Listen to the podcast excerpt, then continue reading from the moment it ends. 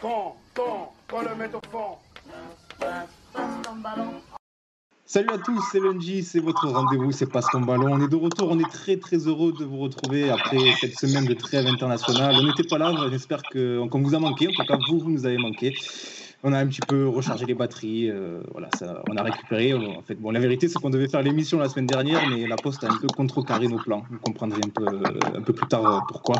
Une émission un peu spéciale aujourd'hui et euh, la team est en tout cas toujours présente et avec euh, le technicien hors pair qui euh, me fait faire de faux lancements il est toujours présent, Idriss. Comment ça va, Idriss? Bah écoutez, moi ça va. Euh, mais ça va très bien. Je suis très content de faire cette émission. On voulait la faire depuis que depuis qu'on a appris euh, depuis qu'on a appris la date de sortie du livre et, et c'est le jour J. Donc euh, très heureux. Effectivement. Et est là avec euh, Amaïs. Comment ça va, Ama? Eh Ben, salut tout le monde, ça va très très bien Mathieu, très très heureux de recevoir Maxime ce soir pour euh, ce thème spécial euh, 1987, Génération sacrifiée. Et avec nous également l'habituel Azir, le crack. Comment ça va, Azir? Quel le crack, jamais de la vie. très, très, très heureux d'être d'être présent, d'avoir Maxime euh, avec nous. Je m'excuse dès, dès maintenant. J'ai pas eu le temps encore de le lire, de lire le livre parce que je suis noyé dans des lectures, on va dire, universitaires. Mais euh, je suis très très heureux de, de l'avoir avec nous parce que c'est un livre que, que j'ai envie de vite vite dévorer. Tu es excusé, c'est pas grave. Tu... Ça fait plaisir de t'avoir quand même avec nous. Et vous l'avez dit, donc, euh, notre invité, euh, émission spéciale aujourd'hui, on va parler de la génération 87. Et qui de mieux pour ça que l'auteur du livre 1987, Génération sacrifiée, aux éditions Exuvie, Maxime. Maxime Vandrel, Maxime Masson, je sais pas comment je dois dire, Maxime. Mm, bon, on va dire Maxime Masson. On, Voilà. on va laisser tomber le, le nom d'artiste pour, euh, pour aujourd'hui. Euh, bien, bon- bonjour à tous, merci pour l'invitation. Et à Merci dire, à tu toi. es évidemment de tout pardonner. Merci, merci.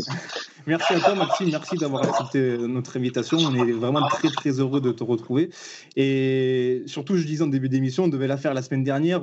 On, avait la petite exclue, on était les, parmi les premiers. Et finalement, ben, la Poste euh, nous a mis des bâtons dans les roues. On a reçu notre livre Boycott. retard. du coup, ben, on a, euh, par euh, pure conscience professionnelle, on a quand même voulu le lire avant, euh, avant de pouvoir faire l'émission. Et du coup, c'est pour ça qu'on a repoussé. Mais en tout cas, on est très très content de t'avoir et merci d'avoir accepté l'invitation, même si j'imagine que tes, journées sont assez occupées en ce moment en termes de promo, non? Un, petit peu, un petit peu, vrai. Mais c'est un, un vrai bonheur d'être- d'être avec vous. Parce que, ben déjà parce que pour certains, on se connaît euh, dans la vraie vie. Donc Voilà, c'est oui. toujours cool. Euh, J'avais pu en parler avec certains d'entre vous, euh, d'ailleurs, pendant l'écriture. Euh, et, et quoi qu'il arrive, on a tous toujours échangé et on échange régulièrement sur les réseaux. Et vous êtes des gens que j'apprécie vraiment. Donc c'est un bonheur d'être ici avec vous ce soir. Eh ben, écoute, euh, tout est réciproque. Nous, on est très très contents de t'avoir aussi. Et puis, euh, et puis voilà, le livre est excellent. Donc, euh, si vous ne l'avez pas, courez l'acheter. hein. 1987, Génération sacrifiée. Si vous êtes euh, au fait ou pas hein, de cette génération, vraiment, euh, allez, allez l'acheter, allez donner de la force à Maxime parce que c'est du très très très bon boulot. Messieurs, euh, la- le sommaire de l'émission, on va parler évidemment bah, de ce bouquin, de euh, la structure de ce bouquin, euh, des rencontres que tu as faites, de l'écriture, euh, un petit peu de la genèse aussi du livre, forcément, Ouais. et, évi- et évidemment de, de- de- des- protagonistes qu'on retrouve dans, dans- dans cet ouvrage. Avec, on va faire un petit focus hein, en tant que Marseillais, évidemment sur Samir Nasri, sur Atem Ben Arfa, sur Ahmed Yaoui, forcément, on va, on va un petit peu s'attarder sur, sur eux, mais bon, pas que, on va aussi évoquer Benzema, Jérémy Ménez, Philippe Bergerot aussi. Enfin, il y a tout un tas de, personnages qui vraiment sont centraux dans, dans, ce, bouquin. On va tous les évoquer. Et on en parlera aussi plus, globalement de cette génération euh, qui a tant, tant marqué les, amateurs de football que nous sommes et dont on parle encore euh, maintenant, euh, tant d'années après. Donc, c'est bien la preuve qu'elle a, été marquante. Messieurs, je vous propose de, démarrer, d'entrer euh, dans le vif du sujet. En faisant quelques réflexions générales sur ce livre, et notamment euh, à Maïs, Idriss, euh, vous, vous avez pu le lire, votre avis déjà avant de, débuter sur, ce bouquin euh, Moi, je le dis personnellement, je l'ai dévoré. Euh, ça m'a pris trois jours pour le lire et ça, je l'ai lu d'un trait. Il est vraiment excellent. Euh, Ama, je sais que toi aussi, tu, l'as lu très très vite. hein. Mhm, tout à fait. Ben, en fait, il se lit euh, très très vite, malgré le fait qu'il y ait quand même beaucoup d'informations. Mais pardon? Oui. Oh, allô, oui. Allô, oui. Euh, oui, oui les gars. Il y a un problème Non, que se passe-t-il Ah, Non, il se passe rien, les gars, vous pouvez y aller. Ah bah vas-y. coupé pendant que je parlais. Voilà, bravo Idriss, super. Ah non, mais il y a rien qui a coupé, les gars. pour- On passe pour des amateurs. alors. Non, mais il n'y a rien qui a coupé, les gars, c'est pour ça que j'ai pas compris. Moi, j'ai aucune coupure. Donc je disais que ce livre se lit très facilement malgré la, grosse quantité d'informations qu'il y a par chapitre. Euh, Le, fait que quasiment chaque joueur ait eu droit à son chapitre euh, permet au, au lecteur justement de s'intéresser vraiment euh, aux joueurs spécifiquement pendant la durée de la lecture et ensuite de passer à un autre chapitre. Je trouve que c'est très bien raconté avec soit les citations des protagonistes concernés directement ou alors de leur entourage. Euh, Personnellement, j'ai trouvé que ça se lisait très très facilement. Idriss, je crois que toi aussi, malgré tes mots de tête récurrents, euh, ça allait très vite. hein. Euh, oui, oui, très vite. euh, la chance, un, un samedi euh, et un dimanche noir au niveau Paris sportif, qui m'a qui m'a poussé via, qui m'a poussé via les nerfs à éteindre euh, tous les matchs de la soirée et à me plonger dedans. Je l'ai fini euh, hier. Hier soir et ouais, comme euh, l'a dit Mathieu, euh, moi ça m'a pris euh, un peu plus de trois jours aussi pour le finir parce que parce qu'on prend plaisir à, relire certaines histoires dont on est déjà au courant mais, qui sont tellement bien racontés. euh, Et en fait, moi, les passages qui m'ont plu le plus, justement, on va en parler plus tard, mais c'est sur euh, Ducasse, Mangani, en fait, tous ceux qui ont eu un destin un peu moins glorieux que les quatre, les quatre fantastiques dont on va parler. Et C'est juste euh, plaisant d'avoir leur, point de vue vis-à-vis de ça, tout ça. Donc, euh, ouais. Franchement, je vous le conseille, c'est une très très bonne lecture. Moi, en plus, qui suis pas très, euh, très littérature, euh, surtout sur le sport. Euh, là, pour, là, pour le coup, le livre m'a pris. Ouais, c'est accessible, Maxime, tu le dis dans ton outro, dans le livre, euh, tu, tu as, tu as tout fait pour le rendre le plus, le plus accessible possible au plus grand nombre. Bah, ouais, voilà, le- il y avait plusieurs challenges et, euh, et celui de le rendre accessible euh, en, était, en était un. Je sais, euh, de par les réactions que ça a suscité sur les réseaux sociaux quand, euh, quand j'ai annoncé que, que le livre sortirait dans quelques mois, euh, c'était, je sais plus, un petit peu avant l'été, si je dis pas de bêtises. J'ai eu pas mal de retours de gens qui me disaient ce sera peut-être mon premier livre ou ça fait longtemps que j'ai pas été euh, chercher un truc à la bibliothèque ou à la Fnac, etc. Et c'était l'objectif, c'était justement d'amener ces gens-là vers modestement, tu vois, vers la lecture et, euh, et, que ce soit pas une corvée en fait, que, que, le fait de lire ne soit pas une corvée et que justement bah, ils puissent se lire facilement et, potentiellement rapidement aussi. Donc euh, je suis très, je suis très content de, voir que, que ce premier challenge-là est réussi. Très réussi, ouais. Très, très réussi. Euh, la première question que je voulais te poser, Maxime, euh, avant de, se lancer dans la genèse du livre et comment, l'idée a germé, est-ce qu'on peut dire, euh, moi c'est quelque chose qui m'a frappé dès les premières pages, est-ce qu'on peut dire que c'est une sorte de manuel pour jeunes footballeurs en devenir? Presque, presque, parce que parce qu'en vrai, quand, j'ai parlé et quand j'ai contacté les joueurs, euh, et notamment ceux qui m'ont qui m'ont répondu et qui ont qui ont créé l'œuvre avec moi, euh, tous ont eu cette réflexion de dire euh, on le raconte pour plein de raisons, mais parmi ce, ce- tas de raisons, il y avait forcément l'idée d'essayer de, de laisser de laisser une trace pour les plus jeunes et de faciliter peut-être un petit peu le chemin pour, pour les plus jeunes. Et, j'espère qu'effectivement, si certains jeunes footballeurs ou certaines personnes en centre de formation euh, eh bien, tombent sur l'ouvrage et, peuvent le lire, bah, que ça évitera, euh, que ça évitera certaines, certains soucis ou que du moins, un peu comme j'en parlais la semaine dernière avec Rémi Rioux par, texto, qui me disait encore, euh, j'espère qu'il aura de l'aura, et qu'il aura une reconnaissance chez, les, chez les jeunes footballeurs, quoi, pour, euh, pour que ça serve, pour que nous, euh, nos carrières euh, ne, aient servi à quelque chose et que nos témoignages aussi servent, servent dans ce sens-là. D'ailleurs, ça Ouais, fait. je- Vas-y, Ouais, vas-y. Maïs. Non, mais je me disais pendant la lecture justement que ce livre pourrait carrément servir de, de livre de prévention, entre guillemets. Parce que, voilà, quand on est champion d'Europe euh, U17, tu peux te dire que ta carrière est tracée et à travers ton livre, on se rend compte que la réalité est tout autre et que parfois ce ne sont pas du tout des paramètres footballistiques qui viennent enrayer la machine, c'est tout autre chose. Donc, euh, euh, comme toi, j'espère aussi qu'il y a des jeunes footballeurs euh, qui vont tomber sur, euh, ce livre pour se rendre compte que l'extra-football compte énormément sur la construction d'une carrière. D'ailleurs, j'ai une, petite question pour Maxime. Est-ce qu'il il a, est-ce que tu as des retours de, de- d'apprentis footballeurs ou de gens euh, qui travaillent euh, dans les centres de formation, de professionnels du football de manière euh, générale, qui ont déjà pu lire le livre. Hum, Alors, pas encore, parce que pour raconter un peu le truc, techniquement, il est censé sortir demain, officiellement, et, du coup, euh, il a été euh, un peu leaké par, euh, par la FNAC et Amazon depuis, depuis quelques semaines, mais il arrive encore avec parcimonie chez les gens, et vous l'avez dit en intro, l'émission, on aurait peut-être pu la faire la semaine dernière, mais la poste a fait que on, l'a décalé.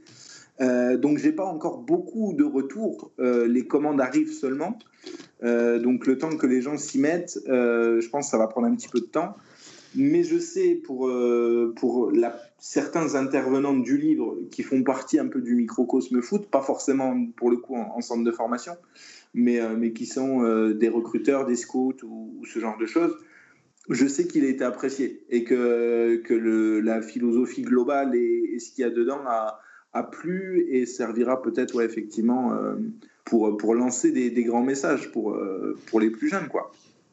Ça fait un petit peu écho à ce que tu dis dans le livre euh, où tu parles de la génération 93, où dont beaucoup ont été champions du monde, donc euh, Samuel Umtiti, euh, Flo Thauvin, entre autres. Et euh, tu dis dans ce livre que eux, euh, finalement, ont appris de cette génération 87 et n'ont pas fait les mêmes erreurs. Et c'est là un peu que ça prend tout son sens, ce sorte de mode d'emploi pour, jeunes footballeurs. C'est que ils n'ont pas été, entre guillemets, sacrifiés, comme tu dis dans ton livre, pour rien, ces, ces, ces joueurs de 87. Carrément. Mais, euh, mais autant, je dirais, le, les joueurs que les entourages, en fait.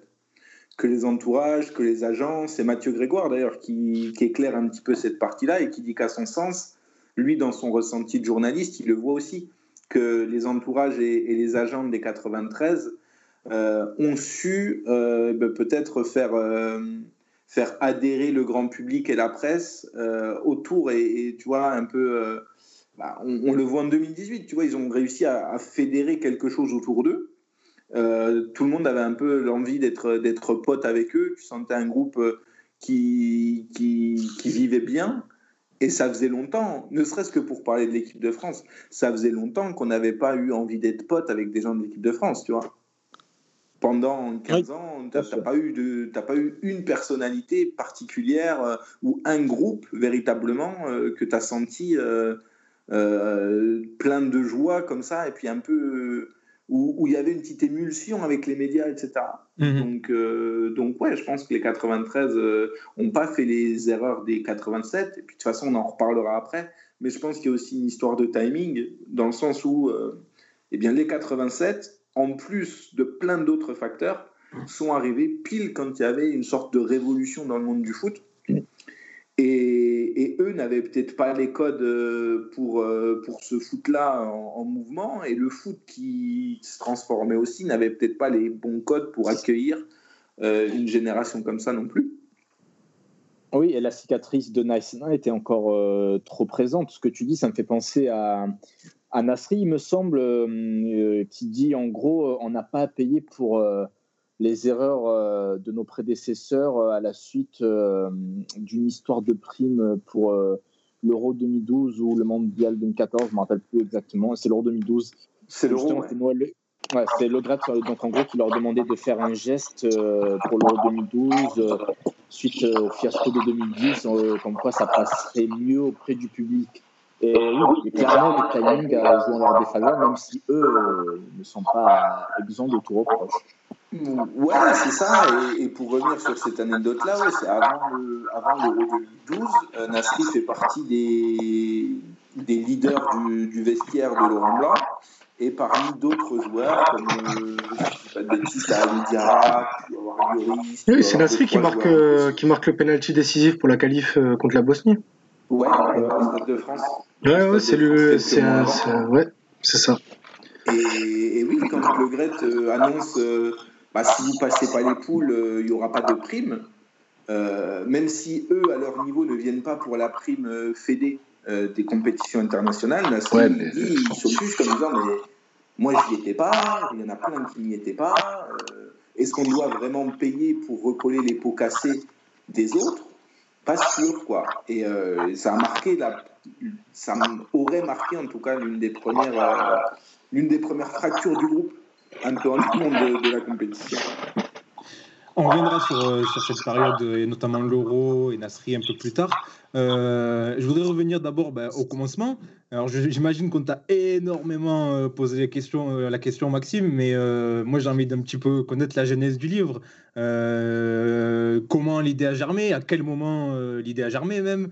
Euh, À quel moment tu t'es tu t'es dit euh, il n'y a pas de livre sur la génération 87, je vais prendre le créneau parce que c'est pertinent.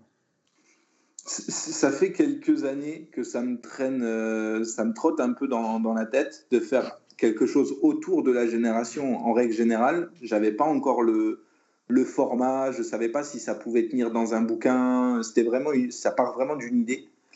Et puis, euh, et puis quand j'ai creusé un peu, quand j'ai fait des recherches sur euh, ben, les 18 champions, champions d'Europe de 2004, euh, parce que dans ma tête, ça a toujours été, ça a toujours été clair dans le sens, je voulais pas faire un livre sur les 4 fantastiques, je voulais faire un livre. Si je parlais de la génération 87, je, voulais parler de toute la génération 87, voire même extrapoler aux, à ceux qui sont arrivés plus tard, les Matuidi, Gamero, Payet, euh, qui sont arrivés, euh, qui sont arrivés soit sur le tard en équipe de France, soit juste après. Mais euh, en, faisant quelques recherches, je suis tombé rapidement sur les histoires euh, de Serge Akakpo, qui a été victime de la de l'attentat terroriste de, de Cabinda, euh, qui a pris deux balles là-bas, de Jean-Christophe Sesto, qui a été rapidement arrêté pour, pour un souci cardiaque, de Steven Tico, qui a voyagé dans une demi-douzaine de, pays à travers le, monde pour, continuer son métier. Et puis des carrières un petit peu, comme on, le disait un petit peu tout à l'heure, euh, eh bien peut-être moins, euh, moins médiatisées, comme celle de, Mangani, de Ducasse, euh, éventuellement même de Costil, de Rémi Rioux, mais, chez qui il y avait de réels accomplissements sportifs.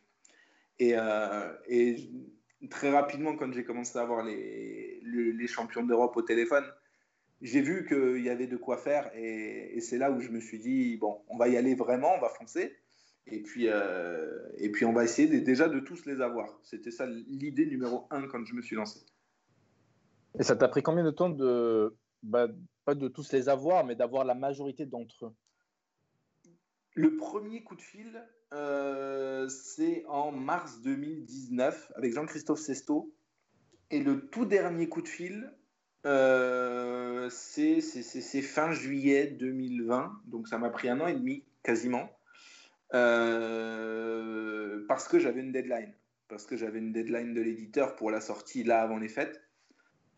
Moi, jusqu'au bout, j'ai essayé d'avoir le plus grand nombre. Alors, certains ont, refusé pour des raisons euh, que, je, que je trouve totalement euh, logiques et que j'accepte euh, sans aucun souci. Mais j'ai toujours essayé, effectivement, dans l'idée que de, bah, je me suis toujours mis à la place du lecteur et de me dire, voilà, dans des temps comme aujourd'hui, quand tu mets 18-50 dans un bouquin, euh, tu n'as pas forcément cette habitude-là aussi d'acheter des livres, il faut que tu en aies pour ton argent, tu vois. Il faut qu'il y ait des histoires, il faut que, que tu apprennes des choses, etc. Donc ça passait, à mon sens, par euh, le fait d'avoir soit les intervenants les plus pertinents possibles pour parler des carrières de ceux que je n'ai pas eu, soit d'avoir les joueurs eux-mêmes pour ceux, euh, que j'ai- pu avoir ou que j'ai tenté d'avoir jusqu'au bout. Parce que parfois c'est un peu compliqué, les histoires d'emploi du temps, de choses comme ça. Est-ce que tu peux nous parler aussi des, euh, échanges que tu as eus avec euh, les maisons d'édition? Je dis les parce que j'imagine que tu euh, as discuté avec beaucoup de maisons d'édition et finalement avec Exuvie qui a accepté de, t'accompagner dans, ce projet. Oui, alors j'en ai rencontré plusieurs, j'ai échangé avec plusieurs, j'en ai rencontré plusieurs physiquement aussi. Euh, certaines étaient, intéressées et avec qui on a commencé à échanger. Euh, D'autres croyaient pas trop dans, le. Euh, et au final, moi, si vous voulez, j'avais des conditions sine qua non un petit peu dans la, dans la forme. Je voulais, en fait, je voulais que ça ressemble à ce que vous avez entre les mains, c'est-à-dire un livre qui, logiquement, ne devrait pas faire polémique, qui est plutôt bienveillant, euh, dans lequel on, on, essaye de prendre un peu de hauteur et on n'essaie pas de faire soit du, du putaclic, soit du, du putassier, tu vois. Et, euh, et, ça, c'était vraiment mes conditions de base. Et c'est vrai que quand on m'a présenté euh, par l'intermédiaire d'un Fabien Moine, des éditions Exumi, on a discuté avec Fabien et, et lui m'a donné un peu de blanche pour le contenu, sans me dire euh, ah il faudrait ceci, il faudrait cela, ça faudrait changer, euh, il faudrait que ce soit un peu plus bankable, ceci, cela. Euh, donc, euh, donc ça a matché et moi j'ai accepté ces conditions aussi. Donc, euh, donc ça s'est fait comme ça, ça s'est fait en bonne intelligence parce que justement on est tombé d'accord lui et moi sur, sur les conditions de la sortie et, moi il y a des choses sur lesquelles, bah, comme un peu tout bébé, tu vois, c'était un peu mon premier bébé aussi. il y a des choses sur lesquelles, quitte à l'auto-éditer, à un moment donné j'ai pensé à l'auto-éditer, mais il y a des choses sur lesquelles je ne serais pas j'aurais pas dit non pour euh, qu'il soit publié, tu vois.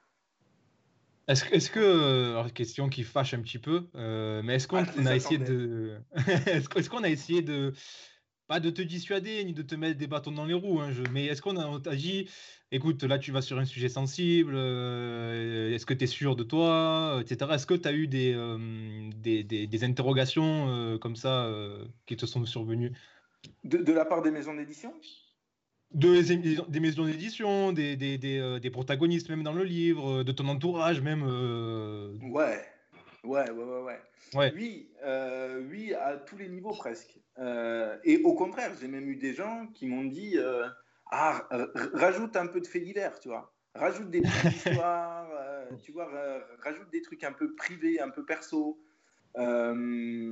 Et, et, non, parce que parce qu'en fait, tout, tout, tout s'est toujours bien passé dans le sens où euh, j'ai toujours essayé de discuter avec ceux qui n'étaient pas d'accord avec moi, euh, ou qui avaient des doutes, ou qui avaient, euh, je pense notamment aux joueurs qui pouvaient avoir des doutes sur la façon dont ça allait être traité, parce que parfois, eux aussi ont, ont, un rapport aux médias et à la presse particulier, du fait de leur carrière. Et j'ai toujours essayé de discuter, de leur de garder cette ligne de conduite. C'était pour ça que, c'était important pour moi que, l'éditeur euh, l'accepte, parce que ça avait démarré dans ce sens-là et j'aurais pas pu dire euh, quasiment à, moitié du projet Ah bah non, les gars, finalement, j'ai eu mon éditeur, on va changer le, cap du truc. Euh, donc, donc, non, non. Après, oui, effectivement, on m'a commencé. Parfois, on m'a dit que certains sujets étaient sensibles.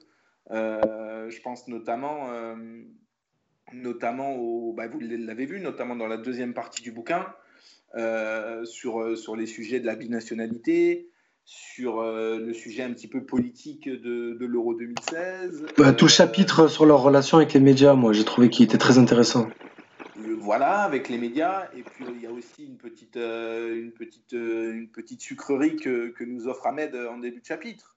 oui, oui c'est vrai donc, à tous ces niveaux-là, je me suis dit à un moment donné, euh, il faut aussi faire attention à ce qu'on dit, et ça a été beaucoup de, fact-checking euh, pour, euh, pour justement bien faire converger un peu les avis de tout le monde et voir à ne pas dire de bêtises déjà, et à utiliser sémantiquement les bons mots, notamment pour parler de, de, ces affaires de binationalité liées très très très très très très proche, tu vois, de, des problèmes de racisme en France, tu vois, et de la montée des extrêmes. Mmh, et de... Bien sûr. Et ça, c'était important pour moi, et par respect pour les concernés, de faire très attention à ce que je disais et, et de laisser aucune faille à la, pas à la critique, parce que je suis ouvert à la critique, mais aucune faille dans le sens, euh, je voulais pas dire une connerie, tu vois, je voulais pas qu'on puisse me reprocher un fait qui n'est pas avéré ou ce genre de choses. Je crois que j'ai coupé quelqu'un là en te posant la ouais, question. Ouais, ouais. ouais moi j'avais une question.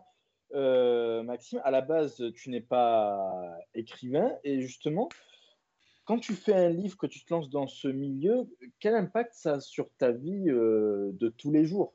J'ai envie de dire, parce que c'est un monde que tu découvres toi aussi. Ouais, carrément. Euh, alors, sur ma vie de tous les jours, c'est un, immense chamboulement en termes de, temps de travail parce que j'ai toujours eu un taf à côté. Euh, j'ai toujours eu un taf à côté qui me prend pas mal de temps et dans lequel je voulais pas que, enfin, je voulais pas qu'il y ait d'impact sur mon taf à côté. Donc, euh, je restais focus sur tout. En parallèle, il y a aussi la gestion d'Ultimo Dièse qui me prenait, qui me prenait un petit peu de temps, plus ma vie perso. Et effectivement, je me suis retrouvé à écrire beaucoup, beaucoup les week-ends, beaucoup, beaucoup les soirs, euh, ou à passer des coups de fil, effectivement, pendant ma pause déj, le soir, les week-ends. Et, j'ai eu la chance, et vraiment, je ne sais pas si elle tombera sur, euh, sur, euh, sur ce podcast un jour, euh, mais j'ai eu la chance d'être très bien entouré, avec quelqu'un de très, très compréhensif à ce niveau-là. Et euh, si j'étais pas avec quelqu'un d'aussi compréhensif, j'aurais pu avoir des, pas des soucis, mais tu vois, ma vie perso aurait pu être impactée aussi parce que ça prend un temps, ça prend du temps, ça prend vraiment du temps. Surtout la partie enquête qui, prend le plus de temps. C'est bizarrement pas le fait d'écrire qui m'a pris le plus de temps. Justement, j'avais une question qui rejoint un petit peu ça. Euh, Est-ce que par moment, euh, lors de l'écriture ou même euh, quand tu, quand tu étais en pleine enquête, comme tu le disais, ou quand tu échangeais avec les principaux concernés, est-ce que tu as été découragé ou tu, t'es dit, ah, ça, commence à devenir compliqué, ou ce sujet-là, c'est compliqué, un tel, c'est difficile. Est-ce qu'il y a eu des moments comme ça? Ouais, ouais. Et d'o- d'où aussi le fait d'être bien entouré. Mhm. Euh, mais j'imagine que c'est pour pas mal de projets perso au final. Euh, Celui-ci, évidemment, parce que c'est un travail de longue haleine sur plusieurs mois, mais des projets comme le vôtre euh, ou comme d'autres aussi, dans le sens où ça se repose quand même sur pas mal sur la, la motivation de la principale, du principal concerné ou des principaux concernés. Et mais ma meuf, elle l'a entendu 5000 fois dans le salon en, en, euh, me dire euh, vas-y, j'en ai marre, euh, je, ça sortira jamais et tout, j'en peux plus. Des, des- des centaines de fois, des centaines de fois. Parce que non pas les joueurs, non pas les protagonistes en eux-mêmes, mais tous ceux qui gravitent autour. euh, j'ai essayé de joindre plein de monde. J'ai essayé, je pense, j'avais fait le calcul, je crois, on est monté à 300 personnes de contacter. Euh, 300 personnes et 60 ou 70 clubs de contacter. Euh, et dans le bouquin, tu vois, tu as 70, 80 max intervenants extérieurs. Ça veut dire que tu as quand même euh, des, dizaines et des dizaines de clubs qui m'ont laissé en vue, euh, des centaines de mecs qui n'ont pas pris la, peine de répondre à- au message. Et ça, c'est chronophage. Ça, c'est chronophage parce que tu cours après les gens. Euh, que les principaux concernés ne veulent pas parler, limite, c'est eux qui ont été le plus, le plus facile. Euh, eux, ils m'ont dit soit oui, soit non, pour la plupart, tu vois. Mhm. Donc, une, moi, une fois qu'on me dit non, bah, euh, c'est non, c'est non, il n'y a pas de souci. Je respecterai, je respecte déjà le, le, la décision de la personne et ça ne changera pas le, ce que j'allais dire dedans ou le prisme où je ne vais pas dire du mal de la personne ou je ne vais pas charger dans le chapitre euh, parce que la personne ne veut pas, tu vois. Mais ça me fait gagner du temps. Et, c'est le fait de courir après les gens, de courir après les clubs, de courir après des attachés presse. Euh, ça, ça c'est épuisant. Ça, c'est épuisant. Mais, euh, mais au final, c'est beaucoup de, beaucoup de plaisir. Quand euh, faut aimer écrire, par contre. faut aimer écrire, faut aimer fouiller. Faut... J'ai appris l'espagnol parce que je suis remonté. J'ai lu des pages et des pages de Marca euh, avec un espagnol. j'ai fait anglais-allemand, tu vois. Donc, moi, c'était- mon seul lien avec l'espagnol, c'est les conférences de presse de Bielsa, tu vois. Donc, euh, donc on part de très loin pour, pour traduire Marca. Mais, En plus- euh, En plus, mais non, avec un espagnol, euh, l'espagnol de Fabrice Olszewski qui était parfois. euh, Il m'a tout appris. Il m'a tout appris. On le salue. euh, Salut ami Fabrice d'ailleurs. Bien sûr, on l'embrasse très fort, Fabrice. Et, Justement, euh, ouais, tu parlais, de l'écriture. Est-ce que, est-ce que tu as, tu as bloqué sur, euh, sur certains chapitres, certains passages où vraiment c'était très compliqué euh, de, de- de construire ces chapitres-là? Il y a. hum, Oui, oui, euh, dans le sens où j'aurais adoré mettre un, un chapitre, un chapitre uniquement centré sur Jérémy Ménès, par exemple. Ah, mais j'avais une question à ce sujet d'ailleurs, mais vas-y, vas-y. Mais vu que je n'ai pas pu l'avoir, euh, j'ai eu des témoignages de gens qui, qui sont autour de lui. Mais vu que je n'ai pas pu avoir Jérémy euh, de vive voix, euh, ça m'a pas paru intéressant de, de faire le chapitre de Jérémy sans Jérémy. Parce qu'il y a ce rapport, euh, entre guillemets, personnage public et personne dans la vie réelle. Et c'était l'angle. Je voyais pas comment faire sous un autre angle, en fait, pour parler de lui. Et je voulais pas galvauder un peu le chapitre en faisant parler des joueurs qu'il avait vite fait côtoyer ou ce genre de choses. Donc, par exemple, il n'y a pas de chapitre à proprement parler sur Jérémy Ménez, qui est un peu l'acteur centre, euh, en tout cas d'une partie du chapitre sur, sur les médias. Euh, après, il y a eu des, comme je vous disais, tous les chapitres un peu sociétaux et politiques. euh, J'ai fait gaffe à ce que je disais, euh, notamment sur l'affaire des quotas, euh, pour pas prendre une plainte déjà, pour pas dire une connerie, prendre une plainte. Euh, et puis et puis pour respecter aussi le rôle de chacun, pas trop charger euh, ceux qui n'ont pas à l'être. Et le chapitre, le chapitre d'Ahmed aussi a été, a été long à écrire parce que c'est l'un des derniers que j'ai eu au téléphone.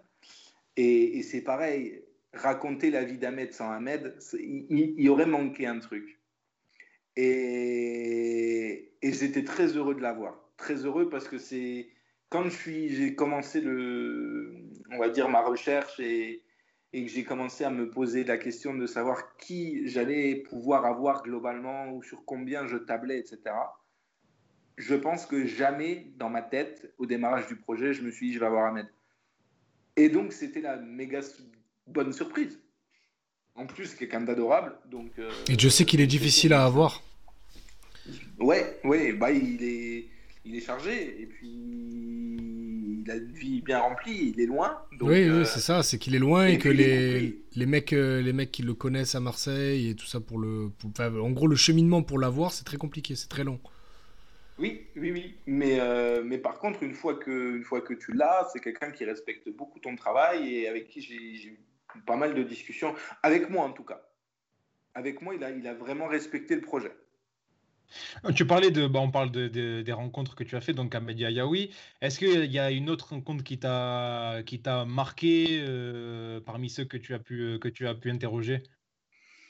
Euh, bah, à, leur niveau, tous m'ont apporté une, euh, des- grille de compréhension différente et m'ont même fait un peu évoluer ma façon de regarder le foot, tu vois. Euh, dans le sens où ils sont tous très humains, euh, ils ont tous euh, du recul et, et ils ont tous euh, la, ils ont, je les ai tous, trouvés lucides. Après, euh, c'est vrai que c'était important pour moi d'avoir Philippe Bergerot, euh, qui est quelqu'un, qui est quelqu'un encore une fois de, très disponible que j'ai eu très très longtemps au téléphone. Euh, Il y, a des- chapitres qui sont plus compliqués à écrire que d'autres. Je pense que quand euh, Serge euh, te donne un peu son, sa confiance et te raconte ce qui s'est passé à Cabinda, euh, tu te dois de le rendre euh, au centuple et tu te dois de faire les choses bien derrière et de, retranscrire proprement, tu vois, parce que c'est des, moments de vie euh, tragiques et qu'il faut respecter. Mais tous m'ont marqué et m'ont fait comprendre des choses en fait, m'ont fait comprendre des trucs par rapport à ma façon de consommer le foot, à ma façon de consommer les joueurs, à, euh, tu vois, ma façon aussi de d'analyser les perfs, d'analyser euh, un tel, un tel. Donc, euh, donc c'était, c'est franchement quelque chose qui m'a fait évoluer à ce niveau-là. Vraiment, ils m'ont tous fait changer un peu. Après, bah, évidemment, quand tu discutes avec des journalistes, quand tu discutes avec des agents, avec des scouts, ça a moins le, ça a pas le même impact. Mais ça, ça m'a permis d'éclaircir aussi deux trois chapitres quand même. Les gars, vous avez d'autres questions sur la- l'écriture de ce livre, la confection de ce livre, avant de vraiment d'entrer dans le vif du, du sujet le- et, le- et la génération en elle-même? Est-ce que vous avez encore des questions à poser à Maxime? Euh, moi, j'ai une petite. Vas-y, vas-y. Ah, bah écoute. Ah oui. Mais j'allais dire, euh, parce que du coup, tu, tu disais que tu faisais très attention euh, pour éviter les procès et tout ça. Est-ce que, est-ce que t'as, t'as pas, t'as pas peur, mais est-ce que t'as une petite appréhension par rapport à certaines réactions? Ouais. Ah voilà, on est d'accord. Évidemment. Évidemment. mais, euh, mais ça fait partie du jeu. Après, euh, pour le coup, et euh, c'est pas par rapport, c'est pas pour me défausser ou quoi que ce soit, mais dans le livre, c'est jamais, je dis jamais je. Ce sont pas mes propos au final. Oui, Ce sont oui, c'est des témoignages. euh, rapportés, des témoignages.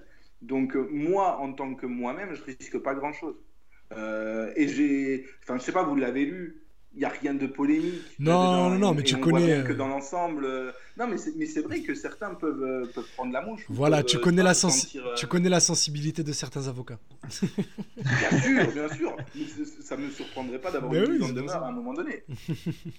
Après, il n'y a rien de diffamatoire. Non, non, il y a rien. de- Ouais, franchement, ça tout va, est- hein, euh. Tout est factuel, tout est vérifiable sur, euh, sur Internet. Donc, euh, Parce que là, vous le vendez, vous le vendez bien. Non, non, non. On- Non, en soi, on est, en soi, on est d'accord, il n'y a rien de ouf. C'est juste que euh, on travaille tous un peu dans le monde du foot. On connaît la sensibilité de certaines personnes un peu sensibles euh, en ce qui concerne leur culte. Parce que c'est un culte, pour certains, c'est un culte. Et juste, euh, voilà, on va en parler de toute façon pendant l'émission. Il y, a il y a un ou deux passages qui m'ont fait rire, c'est pour ça. Avec grand plaisir. Allez les gars, les gars, on démarre sur, Allez, euh, allez, bah, sur le contenu du livre et, et, euh, on va démarrer par la génération collectivement. Après, on s'arrêtera vraiment individuellement. Et euh, donc cette génération, son point de départ, alors c'est pas vraiment l'Euro 17, ils se sont connus avant, mais en tout cas le point de départ du livre et de leur célébrité on- entre guillemets, c'est l'Euro 17 en 2004, remporté par les Bleus en France d'ailleurs. C'est un Euro que tu racontes assez largement dans, dans l'introduction. Euh, une victoire un peu à la française, hein, d'ailleurs, avec euh, grosse assise défensive devant euh, de très très gros talents. C'est, je sais pas si ça vous rappelle quelque chose, hein, non Je sais pas, ça, ça rappelle quelque chose qui s'est passé il y a deux ans, tu sais. euh. Et euh, c'est vraiment euh, le point de départ de, de, de, de- de leur, de leur ascension et de, et de leur célébrité, cet Euro euh, 17. Ouais, ouais, ouais, carrément. Euh, certains avaient déjà des. Je pense notamment Jérémy Ménez, qui était le, le plus jeune pro de France à l'époque. Oui, il avait Euh, déjà signé son contrat, oui. Qui avait déjà signé son contrat. Sinon, ils signent tous à la suite du championnat d'Europe. Euh, et, et oui, oui, oui, il y a, il y a tout de suite les caméras qui vont entourer cette génération, euh, pour beaucoup quand même. Et derrière les clubs euh, qui les suivaient déjà d'une part, mais les clubs étrangers qui ont fait un peu monter les enchères et qui ont obligé les clubs français, leurs clubs formateurs, à rapidement ben, lâcher l'oseille et, euh, et signer vite pour ne pas, pour éviter, tu vois, faire, de faire une, une Cinema Pongol ou une Le Talec. Mais je pense Et- un peu. Comment? Pardon, Vas-y, juste- Agir. juste rapidement, j'ai- l'impression aussi que pour euh, les gens de notre génération, on va dire les gens qui sont nés dans, au début des années 90, je me souviens encore de la finale euh, France-Espagne. C'était passé sur Eurosport à l'époque. C'était marquant. C'était la première fois, perso, que je voyais un tournoi de jeunes avec des, Ouais. des jeunes qui étaient d'un coup comme ça explosés à mort. On a l'impression que c'était des, des stars accomplies alors que c'était des jeunes qui étaient âgés simplement de, de 16 ans. C'est vraiment, même médiatiquement, c'est un tournoi qui a marqué, je pense, beaucoup d'entre nous. Et ça a marqué ensuite notre, notre manière de, de consommer le football. C'est un tournoi marquant, je pense, pour beaucoup d'observateurs aujourd'hui. Bah, carrément. Et puis derrière, ils ont eu, ils ont eu droit, tu vois, ils, ont fait un, tour d'honneur euh, avant que. C'était quoi? C'était avant l'Euro 2004, euh, si je dis pas de bêtises. Euh, ils font le tour d'honneur au Stade de France pour le dernier match de préparation des A. Ils sont invités à Clairefontaine en grande pompe derrière avec Claude Simonet à l'époque, si je dis pas de bêtises, qui était le, président. On, a mis la lumière et c'était un peu les petits joyaux et les petits protégés de, du football français, quoi. Et, parfois, c'est dur à supporter aussi, ou du moins la, le delta entre ce que tu as fait, ce qui te reste à faire, et euh, ce qu'on te dit, euh, ce qu'on dit déjà de toi, il est difficile à, aborder, quoi. Il y a des tournants encore derrière. euh, mais on le voit de toute façon, des tournants qui n'ont pas toujours été réussis.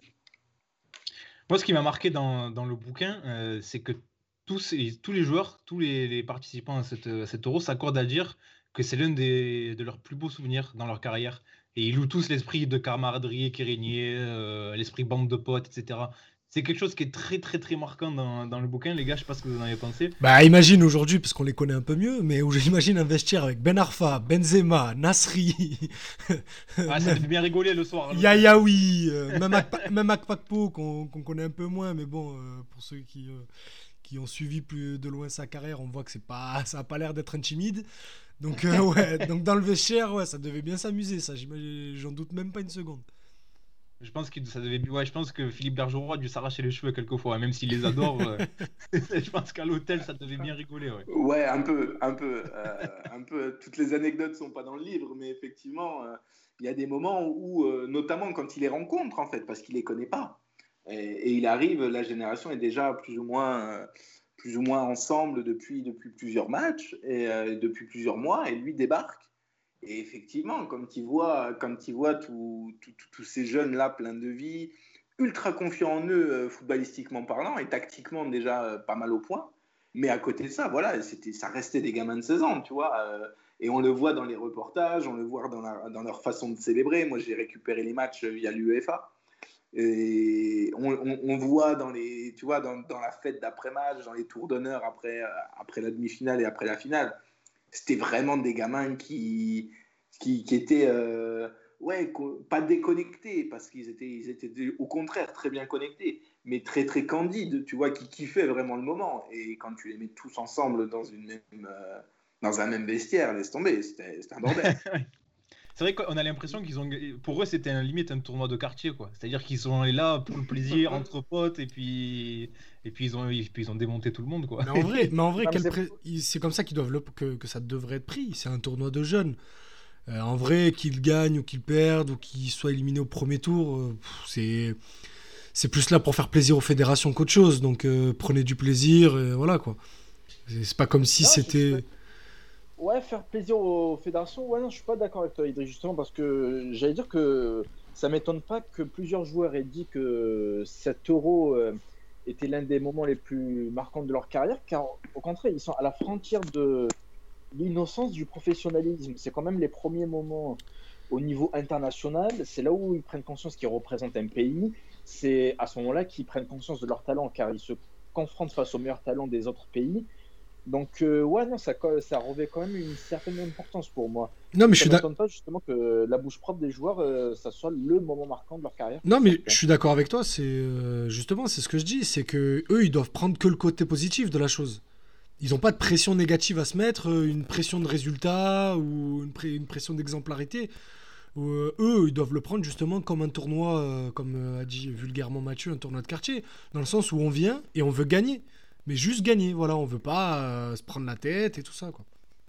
Ouais, parce qu'ils sont pas encore pollués par euh, tout le contexte footballistique, Exactement. et les contrats et les transferts, etc. etc. Exactement. Même Et si certains, moins à l'époque. Et, Ouais, mais- parce qu'il n'y avait, pas- il y avait pas les réseaux sociaux, il n'y avait pas des, des fous comme Azir et moi qui suivent, euh, qui suivent pardon, les équipes de jeunes euh, dès qu'ils dès qu'ils ont, dès qu'ils ont, dès qu'ils ont foutu mais- un mais pied sur un. hein. Sur c'est un- à là, Oui. envie de suivre les tournois de jeunes, de suivre le tournoi. euh, Non, mais ça Maurice existait déjà. C'est. Ça existait déjà. C'est juste bah, la preuve. Le tournoi Maurice Révélo existait déjà. C'est juste que il y avait pas les, euh, on- comme on dit vulgairement pour faire les vieux cons, il n'y avait pas les réseaux sociaux, donc il y avait moins cette analyse de l'instant. Ils, Ouais, avaient, ouais, ils avaient leur article dans France Football euh, tous les deux mois ou tous les six mois, j'en sais rien, et c'était suffisant quoi. Ils étaient juste là pour performer et, et représenter leur pays comme Am. Justement, tout à l'heure, on parlait de la génération 93. Euh, Est-ce comment, comment toi, tu, Maxime, tu expliquerais cette, cette mystification qui est un petit peu autour de la génération 87, alors qu'à côté de ça, la génération 93 a également eu des résultats en jeunes. Ils ont été champions du monde du vin notamment, on s'en rappelle, et, euh, bien sûr euh, des succès également en senior, la Coupe du Monde 2018, etc., et de nombreux joueurs dans, dans la sélection 1. Comment tu expliques ce, décalage entre cette génération 87 qui a énormément marqué les gens et la 93 dont on, parle un petit peu moins quand même? Déjà, ils étaient plus forts. Intrinsèquement, ils étaient, meilleurs. Euh, ça ça s'est pas toujours confirmé, mais à 17-18 ans, j'ai eu des gens qui travaillent à la Fédé depuis des années et des années. Tous m'ont confirmé que cette génération-là, tu n'en avais pas encore une deuxième comme ça. Je sais pas s'il y a que chez moi que j'entends un Ouais. petit bruit. Oui, il y a- il y a- Euh, c'est le micro d'Idriss. Vas-y, continue Maxime, Ok, on donc c'est tout à fait normal. Ok, ouais, c'est juste pour savoir. Je sais pas d'où vient le problème, ça me rend fou. Je suis désolé, j'essaie de le régler depuis le début de l'émission. Terre, terre. ouais, voilà, non, aucun, aucun souci, aucun souci. Non, mais c'est parce que je me disais, merde, ça tombe, il y a un truc qui vient de chez moi. Non, non, Non, non, c'est chez moi. Mais, mais- mais on t'entend, on t'entend. Tu peux continuer, Maxime, vas-y. Du coup, ouais, c'était les plus forts déjà. Euh, et, puis, et puis, forcément, je pense que les frasques les ont un peu fait rentrer dans la légende aussi. Euh, parce que les 87, et pour beaucoup, euh, ça reste les 4 de devant, et basta ou presque. Vous qui êtes de Marseille, vous avez le prisme d'Ahmed, parce qu'Ahmed, c'est un personnage local. À Angers, on parlera effectivement de Thomas Mangani, plus que d'autres. Mais par exemple, à Nantes, euh, les trois qui étaient en centre de formation, Jean-Christophe Sesto, Steven Tico et Karim El Mohabet, ils n'ont jamais fait les beaux jours du FC Nantes. Et je ne suis pas sûr qu'aujourd'hui, un supporter nantais connaisse véritablement la carrière euh, des uns et des autres, comme vous à Marseille, vous pouvez connaître celle d'Ahmed. Euh, moins iconique, dans un sens. Après, par rapport au 93, il y a aussi le fait qu'à mon sens, ils sont plus polissés. Ils sont plus polissés, euh, ils sont... c'est des meilleurs produits marketing. Là, ils, sont plus, ils sont plus formés au professionnalisme. C'est- c'est- ils- ce sont des plus grands pros. Ah, c'est dur à dire. C'est- dur de dire ça parce que quand tu vois les types de travail d'un Karim Benzema, Ah non, non, je Euh, parle pas, euh, je parle pas euh, juste sportif. Je parle de tous les à côté en fait. ouais, de, de ce que ça, de ce que ça représente. Oui, voilà, de ce que ça représente d'être footballeur professionnel et d'être en jeune, euh, de représenter ton pays euh, très tôt en fait. Justement ça. parce qu'il y a eu la surmédiatisation de la génération 87 euh, avant eux. Ouais, moi aussi, aussi, carrément. Je suis totalement d'accord avec ça, dans le sens où bah, eux ont pu ne pas avoir cette lumière sur eux très jeunes, en fait. Et, et du coup, bah, moins de pression. Euh, je je sais pas, ça, t'es, tu t'es moins matrixé aussi, tu as moins besoin de prouver à certains moments, tu es peut-être moins impatient dans d'autres moments. Euh, l'impatience, c'est un truc, c'est un thème qui revient dans beaucoup de chapitres. Euh, de ceux qui, qui disaient mais j'étais meilleur que j'étais meilleur que mon vis-à-vis mais je ne jouais pas Et ça, c'est un Et- thème éternel de la, de la formation. Ah oui, c'est un thème Évidemment. euh, éternel et central dans, dans le livre. Ça me fait penser à la dé- c'est Steven Chico qui dit ça dans son chapitre. Et cette déclaration, elle, elle m'a marqué parce que d'entrée de chapitre, il dit euh, à 22-23 ans, euh, c'est déjà trop tard pour toi euh, dans un club. Et c'est vrai qu'aujourd'hui encore, je trouve que même aujourd'hui, là, j'ai encore baissé. Hein. Si- Ouais, encore 18 plus- ans, encore baissé. joué. Oui, c'est veulent- 21, Ouais. 20-21 ans déjà. Oui, oui, c'est ça. Oui, Donc lui, il dit à clairement. 22-23 ans, c'est déjà trop tard. Et c'est vrai que ça, ça fait référence à. Et ça, ça, ça, ça montre ce que tu dis, euh, Maxime. Cette impatience qui vient, pas forcément des joueurs, mais peut-être même plus du foot et du milieu. mais euh, carrément et, et c'est toujours l'exemple que je prends et sans faire offense à ces joueurs là mais Steven il était vu avec euh, pour reprendre son exemple il était vu avec Gérard Piquet comme le deuxième le premier ou deuxième meilleur défenseur central de sa génération sur tout le continent européen et devant toi tu as Pascal Delomo Nicolas Savino et, euh, et, Gi- et Gilet, Nicolas Gilet aussi. Et tu ne joues pas une seule minute de tous tes trois ans de, de contrat pro, même quand tu retombes en Ligue 2. Tu vois, il y a un truc bizarre, tu vois. Tu te dis à un moment donné, as le droit de. On a le droit de te demander de, de- de prendre ton temps. Parce que même les mecs ultra bons et qui ont fait une giga carrière derrière, Benzema, Ben Arfa, Nasri, ils n'ont ils ont pas débarqué comme ça.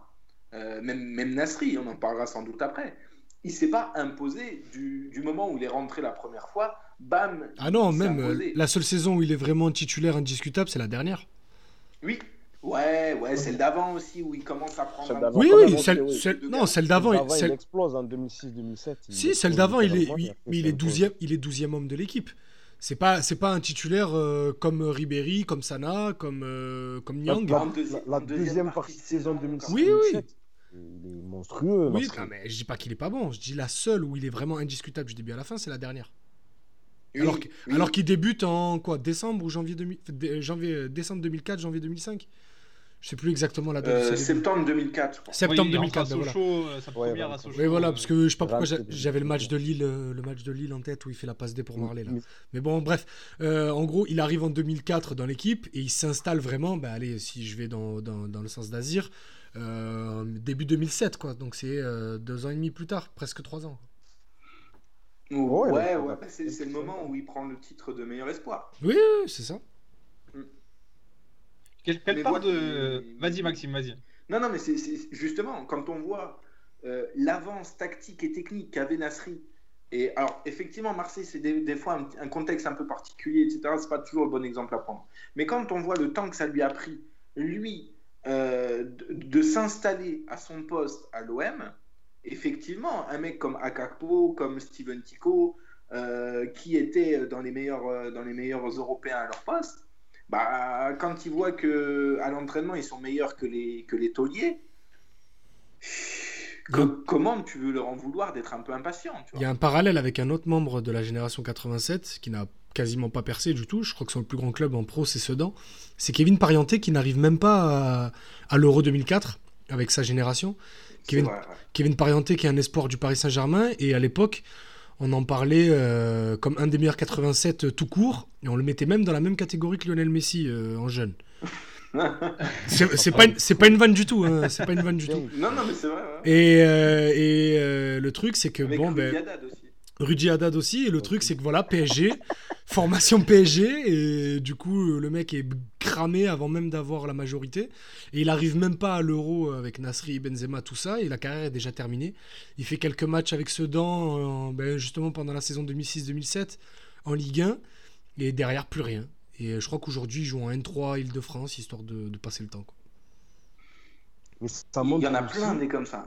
Ça montre Ouais, aussi la différence qu'il peut avoir entre le football de jeunes et le football, euh, et le football senior. Des fois, quand on dit ça, euh, l'impression que les gens, euh, en fait, dans la tête de beaucoup d'observateurs, quand un jeune explose ou écrase sa catégorie en jeune, il doit forcément, de manière naturelle, s'imposer en senior.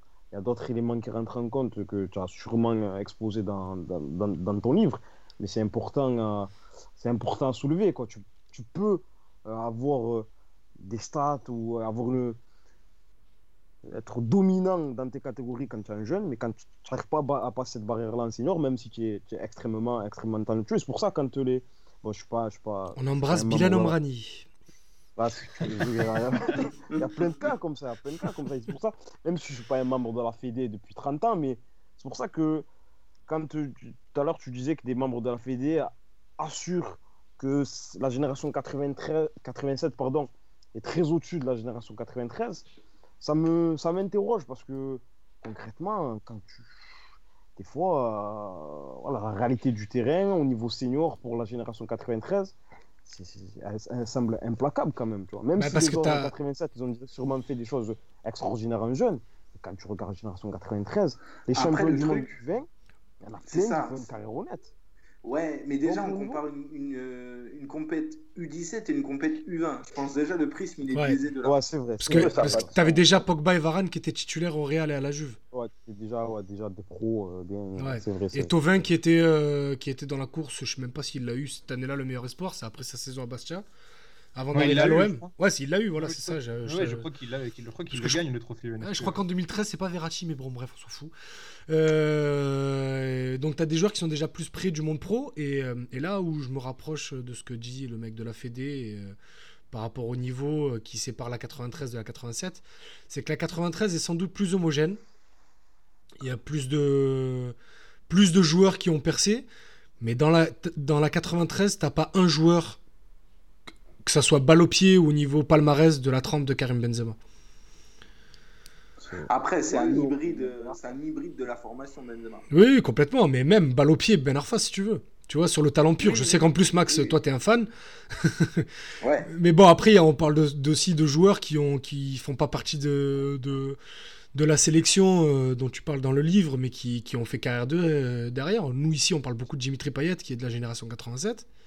Mhm. Donc, euh, il- j'ai envie de dire, la génération 87 est plus talentueuse euh, individuellement et que la Il y génération a plus de 87 joueurs frissons Voilà. dans la génération 80. et que la 93 est plus homogène. Il y a plus de joueurs ça, quand tu regardes euh, les joueurs de les joueurs de la génération 93, euh, surtout celle qui a fait la Coupe du Monde du vin. Tu vois que euh, sur 23, il y en a une bonne vingtaine qui sont euh, qui sont encore dans les radars. quoi. On embrasse Alexis Bossetti, bien évidemment. Pour, comparer, quand- pour comparer deux générations, il faut parler vraiment des qualités intrinsèques à l'instant T. Évidemment si on parle des carrières de la génération 96 93, bah, il n'y a pas photo. Euh, Il y en a une qui est meilleure que l'autre. Mais je comprends ceux qui peuvent dire que la génération 87, peut-être qu'intrinsèquement, à ce moment-là, était meilleure parce que, mine de rien, euh, Nasri, Ben Arfa, euh, Menez, Benzema, c'est des talents bruts, mais quel talent à l'époque Non, mais Nasri, c'était le successeur de Zidane et c'était pas juste parce qu'il venait de Marseille et qu'il était d'origine algérienne. C'est parce que dans le balle au pied, dans le jeu, c'était c'était l'élu. C'est pour ça que, voilà, pour euh, parler de manière plus globale, il ne faut pas forcément inc- incriminer ceux, ceux qui disent euh, voilà, je vais vous parler d'un tel, c'est une pépite, regardez-le, il est trop fort, et finalement, ce joueur ne réussit pas à, combler le, gap avec euh, le monde pro. C'est juste qu'il y a tellement de paramètres. Il ne faut pas tomber euh, sur les gens, justement, qui osent euh, dire voilà, que ce gamin à 17 ans est super fort, vous allez voir effectivement, peut-être qu'avec un autre entourage, il aurait été aussi super fort à 22 ans ou à 25. Mais forcément, on le répète encore, le monde du foot est tellement imprévisible. Tout peut changer rapidement. Ça me fait penser au syndrome de, de la pépite, ça. C'est, euh, et, j'ai souvent ça dans les, dans les tweets euh, d'Azir quand il parle des jeunes de l'OM. Tr- toujours j'ai l'impression qu'il y a des, des, des, des tweetos de la team OM qui vont voir Azir pour lui dire alors il y a des pépites au centre. Mais non, mais les gars, il n'y a pas que des pépites. Il y a aussi des bons joueurs, il y a des joueurs qui n'ont pas le niveau, il y a des très bons joueurs. il y a- Enfin, les gens sont obnubilés par le, le titre. Ouais, de- mais Azir, terme il chauffe aussi. et Le terme crack, tu as l'impression qu'on on doit sortir des cracks. Voilà, il faut des cracks, des cracks, mais des cracks. des- le pire, c'est que par définition, par Le monde définition, de foot est très rares.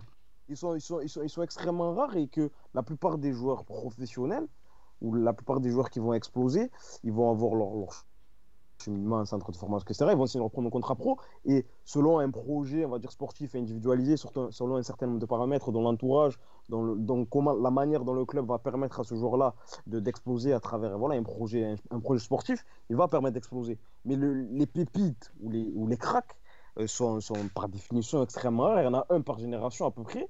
Et, et donc, il ne peut, pas- ça- il peut pas avoir 3-4 pépites dans un centre de formation. C'est impossible. Enfin, ou c'est. Mais non, ou alors c'est celui de Lyon, mais bon, voilà, Ah, c'est ouais, qu'un seul. C'est ça, c'est ça. Et tu as l'impression que si t'es pas un crack, ben, tu Ah, ben, réussiras tu peux pas. pas, tu peux pas C'est- faire une carrière voilà. c'est ça.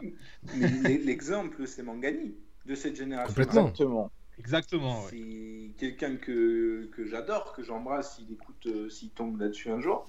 Moi, je et lui enverrai, qui me l'a t'inquiète. qui me l'a dit lui-même, qui m'a dit, moi je savais très bien que modestement, je ne pourrais pas avoir la carrière de celui qui était devant moi sur le terrain. Il savait qu'il il avait moins de lumière que Samir, il savait qu'il avait moins de responsabilité, euh, et que la responsabilité et la lumière allaient aussi avec le talent. Mais lui, il- voilà, il, a construit sa carrière autour de, la nutrition, euh, d'éviter les blessures, de faire les bons choix de carrière, et au final, bah, c'est euh, des centaines et des centaines de matchs en Ligue 1 et des carrières comme lui. euh, Je pense qu'il y a beaucoup de pros qui, qui en rêvent. Justement, on parlait de crack. Je vous propose d'entrer dans le vif du sujet pour les protagonistes de ce livre, parce qu'il y en a énormément. Et on en a parlé un petit peu euh, tout au long de, de cette première heure d'émission, mais on va maintenant euh, se consacrer à lui. C'est évidemment Samir Nasri. Euh, bah oui, on est obligé quand même, en tant que Marseillais, de là, parler quand de, même, de un Samir Nasri. le petit prince de Marseille, comme il a été très souvent surnommé. La question que j'ai envie de te poser d'emblée, euh, Maxime, euh, et c'est euh, Grégory Schneider qui, qui relate ça dans, dans le bouquin. Il cite un ancien international euh, qui dit Nasri s'est autodétruit. Est-ce qu'il s'est vraiment autodétruit, Samir? Déjà, Moi, le- je pense pas. déjà l'ancien international, c'est William Gallas, c'est sûr. J'ai pas le nom de l'ancien international. Mais euh, non, je pense pas qu'il se soit autodétruit. Euh, j'en parlais, j'en parlais hier. Je pense qu'il a été fidèle à lui-même de A à Z et que du coup, on peut pas dire qu'il s'est autodétruit. Il aurait peut-être pu faire preuve d'un peu plus de rondeur sur certains points, euh, d'être parfois moins taquin, parfois plus plus ouais plus rond avec les gens, presque plus intelligent. Mais c'est péjoratif de dire il aurait dû être plus intelligent. Mais euh, mais il comprenait. tout le monde m'a dit qu'il comprenait les gens. Il avait une une certaine empathie naturelle. Il, il cernait rapidement euh, qui qui il avait en face de lui, etc. Et c'est vrai que si c'est le cas, de ne pas parfois avoir su se mettre un peu en retrait ou, ou, ou peut-être, euh, je sais pas, je sais pas, moins dégoupillé, ou... mais ça fait partie de lui, je pense. Et encore une fois, en- c'est la même phrase qu'il y a 10 minutes pour, euh, qu'il y a 2 minutes pour Thomas Mangani. Des carrières comme celle de Samir, autodétruit. J'en veux... Il y a combien qui veulent Oui. des carrières comme ça tu vois? Moi, Samir, c'était mon idole quand j'étais petit. C'est c'est- c'est- c'est- c'est- c'est tellement, tellement. euh, tu vois, c'était le Marseillais euh, qui débarquait, euh, le- le- l'enfant de la ville qui, qui s'imposait tout de suite en plus. Rappelez-vous, quand il est lancé en 2004-2005, Oui. mais il est mais monstrueux. Il, est- il prend tout de suite les clés du jeu. Il est, il est énorme, les gars. Vous... Bah, il était bien aidé par la concurrence à l'époque. hein. Oui, aussi, oui. T'es bien aidé. C'est pas très forte, oui. Mais il n'empêche, il sort de cet euro euh, réussi avec euh, les U17. On en entend énormément parler. On sait qu'il arrive du centre de formation et qu'il est très fort. Et il a tout de suite montré, les gars. Vous vous rappelez euh, Je suppose que vous vous rappelez tous. Oui, oui, il est, Nasri il a connu une ascension linéaire avec l'OM. Alors, il n'y a pas eu de titre au bout. Il aurait pu et dû y en avoir un en 2007, mais bon, certains n'ont pas pris leur responsabilité lors de la séance de penalty, hein, n'est-ce pas? Mais euh, non, Ah bon, parles de qui là?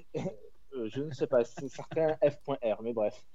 Euh, non, Na- Nasri, il est monté crescendo. Et surtout, euh, comme tu dis, il a véhiculé vraiment l'image du minot.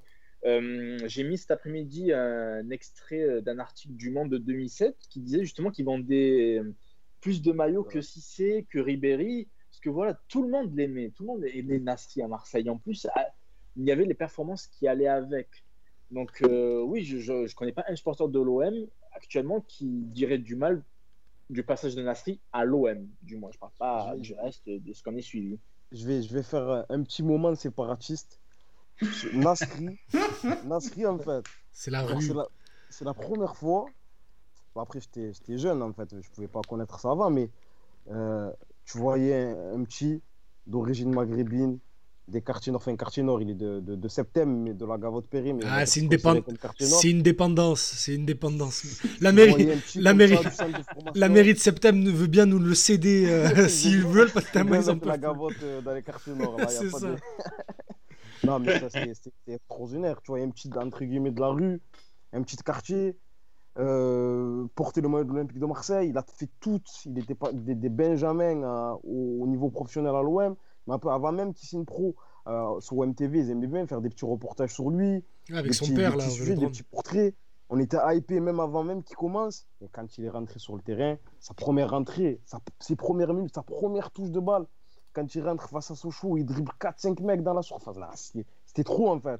Il y avait tout, il y avait tout Il y pour avait nous tout. faire rêver. Il y avait tout pour nous faire rêver. Pour nous... Il y avait cette, cette forte euh, appartenance, sentiment d'appartenance, cette, de, se voir, de se voir représenter en fait à l'Olympique de Marseille. Et c'était c'était magnifique. Dommage que ça ne s'est pas couronné par un titre. Mais euh, il finit, il finit son, son dernier match face à Strasbourg au Vélodrome, mais un but euh, extraordinaire. Ça, sa reprise, coup de pied là, fort pour bien casser la cage Pied gauche en avant de plus. partir. Ah, Avec était- le maillot jacquard. Avec le- Oui, tout à fait. Et c'est ça aussi, Nasri, hein, c'est des buts spectaculaires. hein. Rappelez-vous le but euh, à Metz, le but contre Strasbourg au Vélodrome. Oui, euh, le but contre Strasbourg au Vélodrome, c'est une frappe pied gauche à 25 mètres. Oui, en met deux contre Strasbourg. Mais elle est monstrueuse cette phrase. Et cette frappe, pardon. Et celle de Metz, c'est la copie conforme euh, du but de, de Ribéry face à Nantes au Vélodrome, de, deux ans plus tôt. Nasri, voilà, c'est un joueur particulier. Et puis, euh, pour euh, rentrer dans la catégorie séparatiste avec mon ami Azir, euh, Na- Na- Nasri, c'est la personnification du, des quartiers nord de Marseille. C'est un, mec des quartiers nord de Marseille avec tous les bons côtés en termes de caractère et les mauvais côtés en termes de caractère. Ah ouais, ouais, complète, complètement, complètement. C'est que le mec est capable de péter un plomb euh, pour rien, autant qu'il est capable à 17 ans de prendre une équipe euh, qui sait pas où elle va sur son dos et, et de lui donner euh, deux, mois, euh, deux mois de bonheur avant que ça retombe dans ses travers. quoi. Maxime, tu n'as bon malheureusement tu n'as pas pu la voir dans, dans le bouquin, mais j'imagine quand même que tu as pu peut-être échanger avec lui, euh, ou du moins avec ses proches. Euh, Est-ce que tu peux, qu'est-ce que tu peux nous dire sur ça? Bah, déjà, j'ai échangé avec Ahmed. Donc, euh, je, sais qu'ils étaient, euh, ils étaient ensemble euh, à Dubaï à ce moment-là. Donc, peut-être en ont-ils parlé ensemble. Mais, mais oui, oui, oui, oui, c'est quelqu'un qui, bah, qui s'est fait aimer de toute la France aussi, à un moment donné, et très rapidement, très facilement. Après son premier match en équipe de France contre l'Autriche, si je dis pas de bêtises. Ouais, passeur décisif Oui. pour Benzema en plus. Exactement. Et ben il sort sous une standing ovation euh, du Stade de France. Oui, parce que c'est quelques mois, c'est quelques mois après euh, la retraite de Zidane et l'équipe de France cherchait justement son, son futur, son futur leader. Rappelez-vous, euh, on avait mis Ribéry en numéro 10 face à l'Italie, on avait l'impression que c'était lui euh, qui, qui était censé prendre la succession. Puis bon, il a bien fait comprendre qu'il voulait jouer sur l'aile. Donc quand Nasri arrive, voilà, c'est l'heure de l'élu. C'est lui. C'est ça. Et ça, Mais, et c'est l'élu. Oui, oui, mais complètement. C'est l'élu. Zidane le dit à demi-mot. Jusqu'à l'Euro Euh, si 2008. Nasri- On ouais, Même si Nasri l'a toujours, euh, s'est toujours défendu de cette image-là. Mais, euh, mais bien sûr, bien sûr que ça devait être lui. Mais ça devait être lui de 2016, de 2006, pardon, à encore aujourd'hui. Oui. Pour moi, si, si, si sa legacy en équipe de France, elle fait 12-14 ans, ne me choque pas. Ben oui, ben me comme, comme Benzema aujourd'hui, ils ont, ils ont 33 ans, ils devraient être les parrains de cette équipe qui va à l'Euro. On est d'accord, on est d'accord. Et, oui, c'est- ça aussi, c'est que les gens ont, oublié, et euh, le grand public a oublié à quel point Samir Nasri a été aimé par le football français. Euh, pour le, bien du livre, j'ai revu euh, les saisons 2006-2007, j'ai revu les cérémonies où il reçoit son, son titre de meilleur, de meilleur espoir. Des mains de Zidane en plus. Au trophée UNFP, c'est Zidane qui lui remet. Zidane. Ouais, voilà. Tu vois, euh, ah, il y a peut-être un, il y a peut-être une coïncidence là. au, niveau, tu vois, de, euh, au niveau de Canal qui avait fait ça pas trop mal. Et, et même Michel Hidalgo, on en dit mais que du bien. Il est amoureux du, du garçon. C'est vrai, là, pas ça- que du joueur. ça- vois, ça du me fait-. Ça me fait penser à Michel Hidalgo qui était très présent sur les plateaux d'OMTV à l'époque. Bon là, du coup, c'est des images qui sont impossibles à retrouver. Mais, euh, mais j'ai souvenir, je sais pas, parce qu'on a tous poncé euh, but à but l'émission de- d'OMTV. Et, et à chaque fois qu'Hidalgo commentait des matchs quand ça arrivait, il y avait toujours le petit mot pour Nasri, et notamment sur un but à Auxerre, je crois, où Nasri dribble trois joueurs avant de servir Pagis qui marque. Et Hidalgo dit juste Non, mais le but c'est Nasri. Le but c'est Nasri. Euh, Pagis, il avait juste à la mettre au fond, c'est Nasri qui fait tout. D'ailleurs, je suis sûr que vous vous souvenez, euh, c'est c'est Canal Plus qui avait fait ce sujet-là, qui qui, euh, c'est s'appelé, je crois, Itinéraire d'un surdoué. Ah, il Ouais. est C'est sur excellent, Nasri. ce- ce- Ouais, je c'est crois, franchement, quand, quand, quand j'avais euh, 16-17 ans, je l'ai poncé ce reportage. C'est oui, dispo c'est- sur YouTube. hein. C'est Margoton qui sur off. YouTube. C'est Oui. magnifiquement écrit, c'est superbe. Et voilà, et ça, et ça retrace euh, l'histoire de Nasri à l'OM, etc. Et c'est là où on voit les fameuses images où il est au Vélodrome avec son père quand il a quoi, il doit avoir 12-13 ans. Son père lui dit bientôt, bientôt, c'est ça vient de Il là, est, sur le, il est sur le vieux stabilisé de l'USTM qui existe même plus maintenant. Mais le reportage de l'équipe 21 est pas mal non plus. Ouais, de. Tarago, ouais. Oui, exact, oui, c'est vrai. Et, et ce qui est rigolo, c'est que c'est Tarago qui le fait, tu vois. Ouais.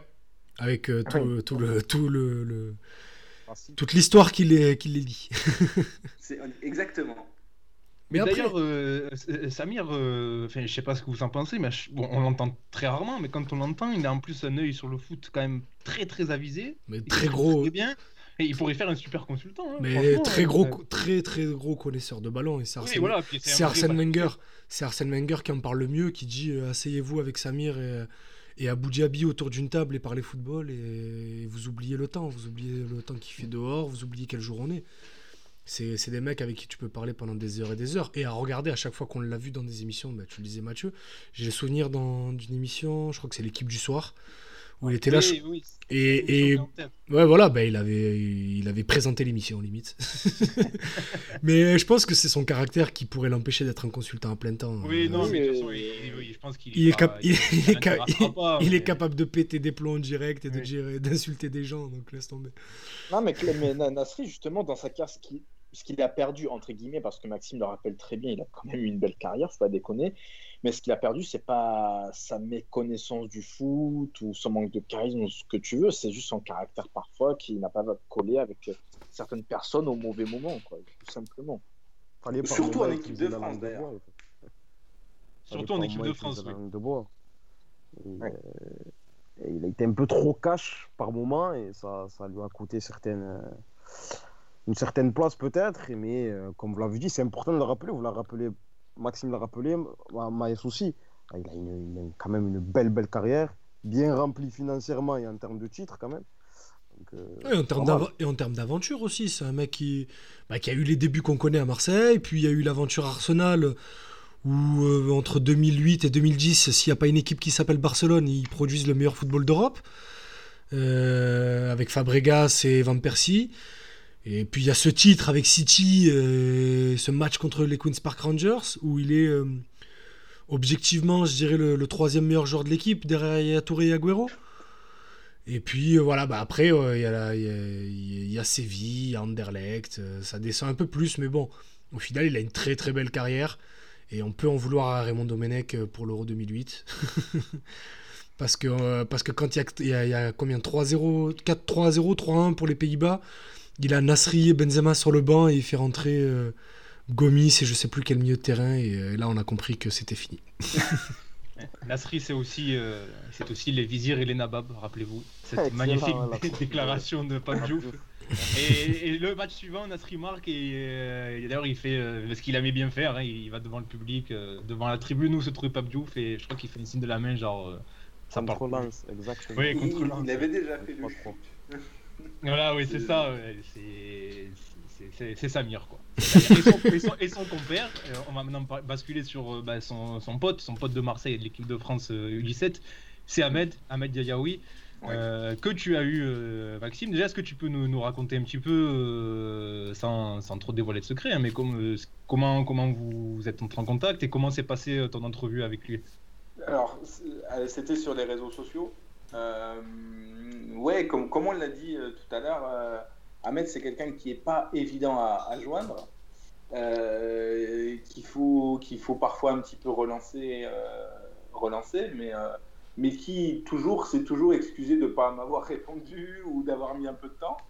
Et, quand, on, quand on a réussi à, s'appeler, c'était pendant le confinement, le premier. Et, euh, et on a pris une, petite partie, euh, on a pris une petite partie d'une soirée pour, euh, discuter, revenir sur, son aventure, sur son aventure olympienne notamment, sur le début de sa carrière, sur l'Euro qui est, pour lui aussi l'un des meilleurs moments de, sa carrière et, peut-être même de, sa vie tout court.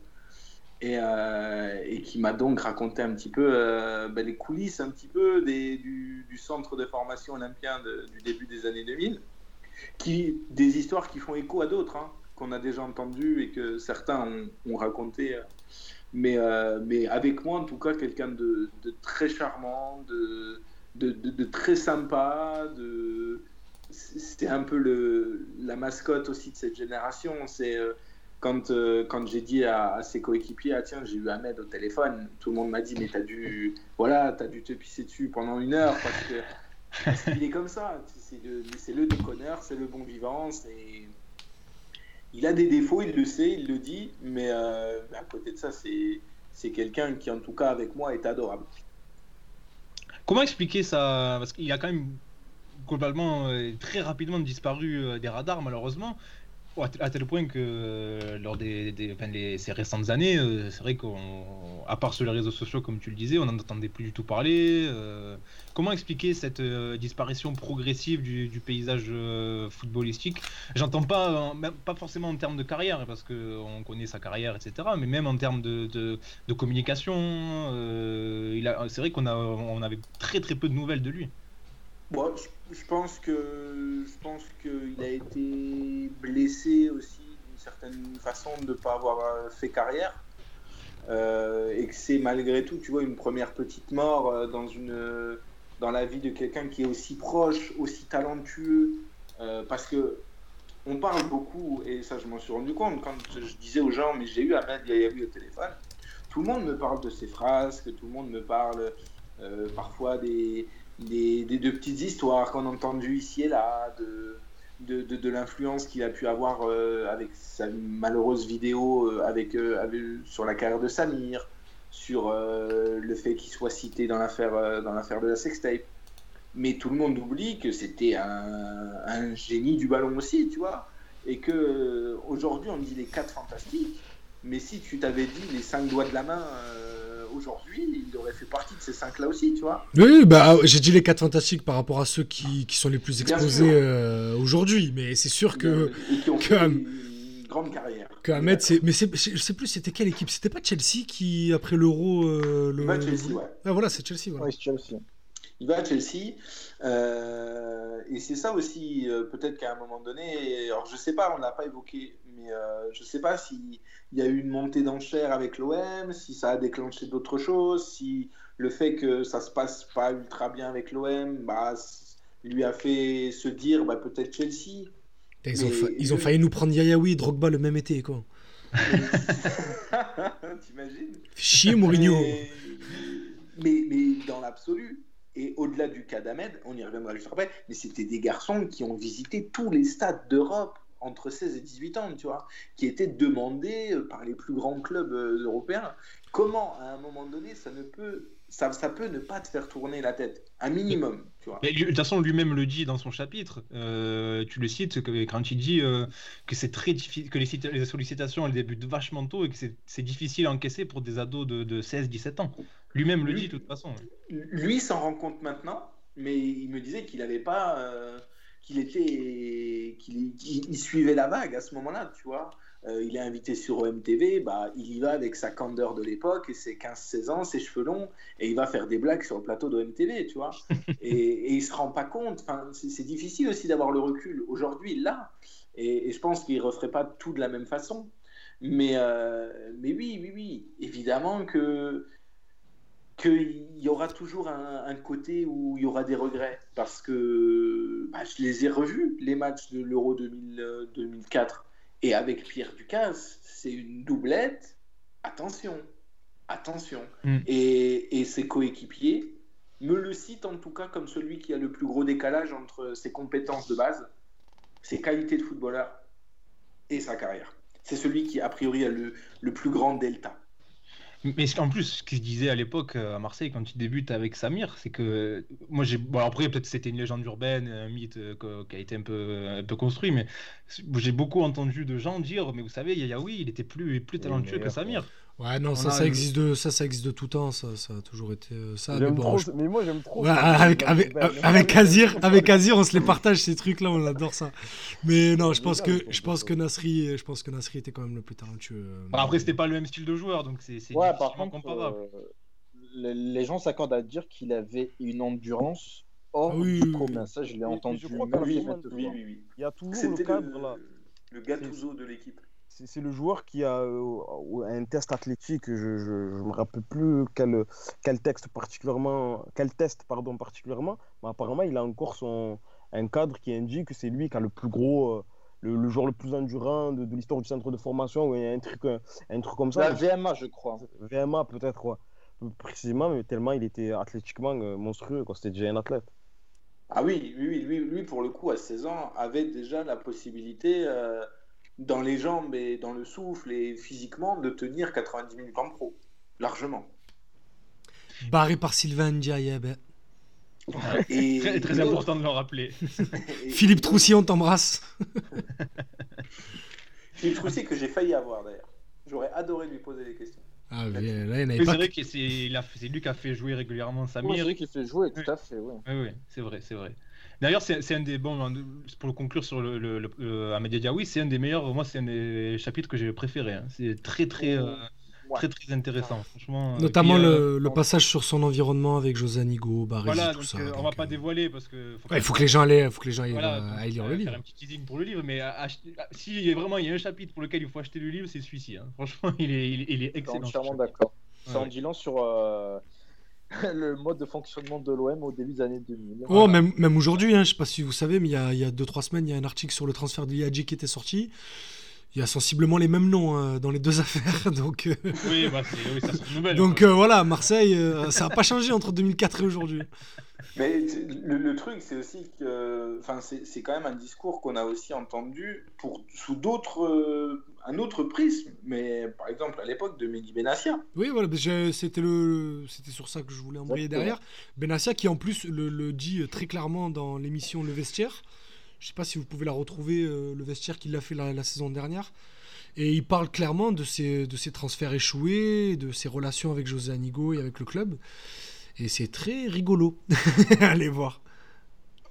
Les gars, il me reste un quart d'heure d'émission. Je propose d'évoquer l'autre ancien Marseillais euh, dans, ce, dans ce bouquin, c'est Atem, Atem Ben Arfa. Euh, avec une question qui, qui vraiment m'a conduit tout au long du- de, de ce bouquin, c'est est-ce que c'est pas le joueur qui laisse le plus de regrets, euh, Atem? Eh ben, je, vais te la répondre en une phrase. Euh, Ne- Neymar l'appelle El Phénoméno. Voilà. Voilà, fin de, fin de l'émission. Non, mais quand, quand tu prends du recul sur cette phrase-là, elle est, elle est ouf par rapport à la carrière, euh, à la carrière et aux accomplissements qu'il a fait. Mais c'est long. long. Oui, comme, euh, comme tu dis dans le bouquin, on compte plus les, les, euh, les joueurs qui ont dit mais moi le joueur qui, était le plus fort à l'entraînement, que j'ai vu le plus fort, avec qui j'ai le plus fort avec qui j'ai joué, c'est Atem. Combien, Dans tous combien les on clubs dit ça passé. Combien on dit ça Mais même, encore aujourd'hui, tu vois. Je pense que, bon, là, on n'a pas encore le recul avec Bordeaux, mais à Rennes, il y en a plein qui l'ont dit. Et à 30 ans d'écart entre le- la thème de l'OL ou de l'OM et la thème de Rennes. C'est-à-dire que dans le temps, il n'a pas perdu, il s'est fait briser une jambe. Euh, bon, c'est toujours compliqué de revenir. Et ça reste un, un génie, un phénomène. Ouais, le, le- le- le terme de phénomène, c'est peut-être le meilleur terme pour le décrire au final. Après, euh, on, en- on entend les mêmes témoignages sur Daniel Luboya aussi. hein, donc, euh, mollo mollo. Hein. mollo mollo. mais, Mais oui, tu vois, non, mais mais là, tu- sans, sans... Vas-y, Ama, vas-y.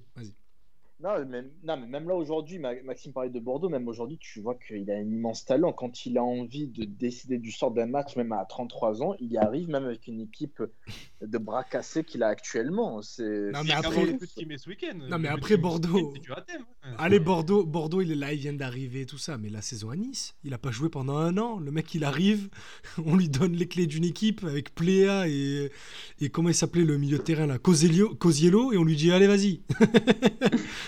et il t'emmène ça à la sa quatrième place de Ligue 1. Et- Avec il Valère fait sa Germain, meilleure ouais. saison. Avec Valère Germain aussi. Avec vrai. Valère Germain, oui. Bah, encore Valère Germain, c'était sa dernière très bonne saison.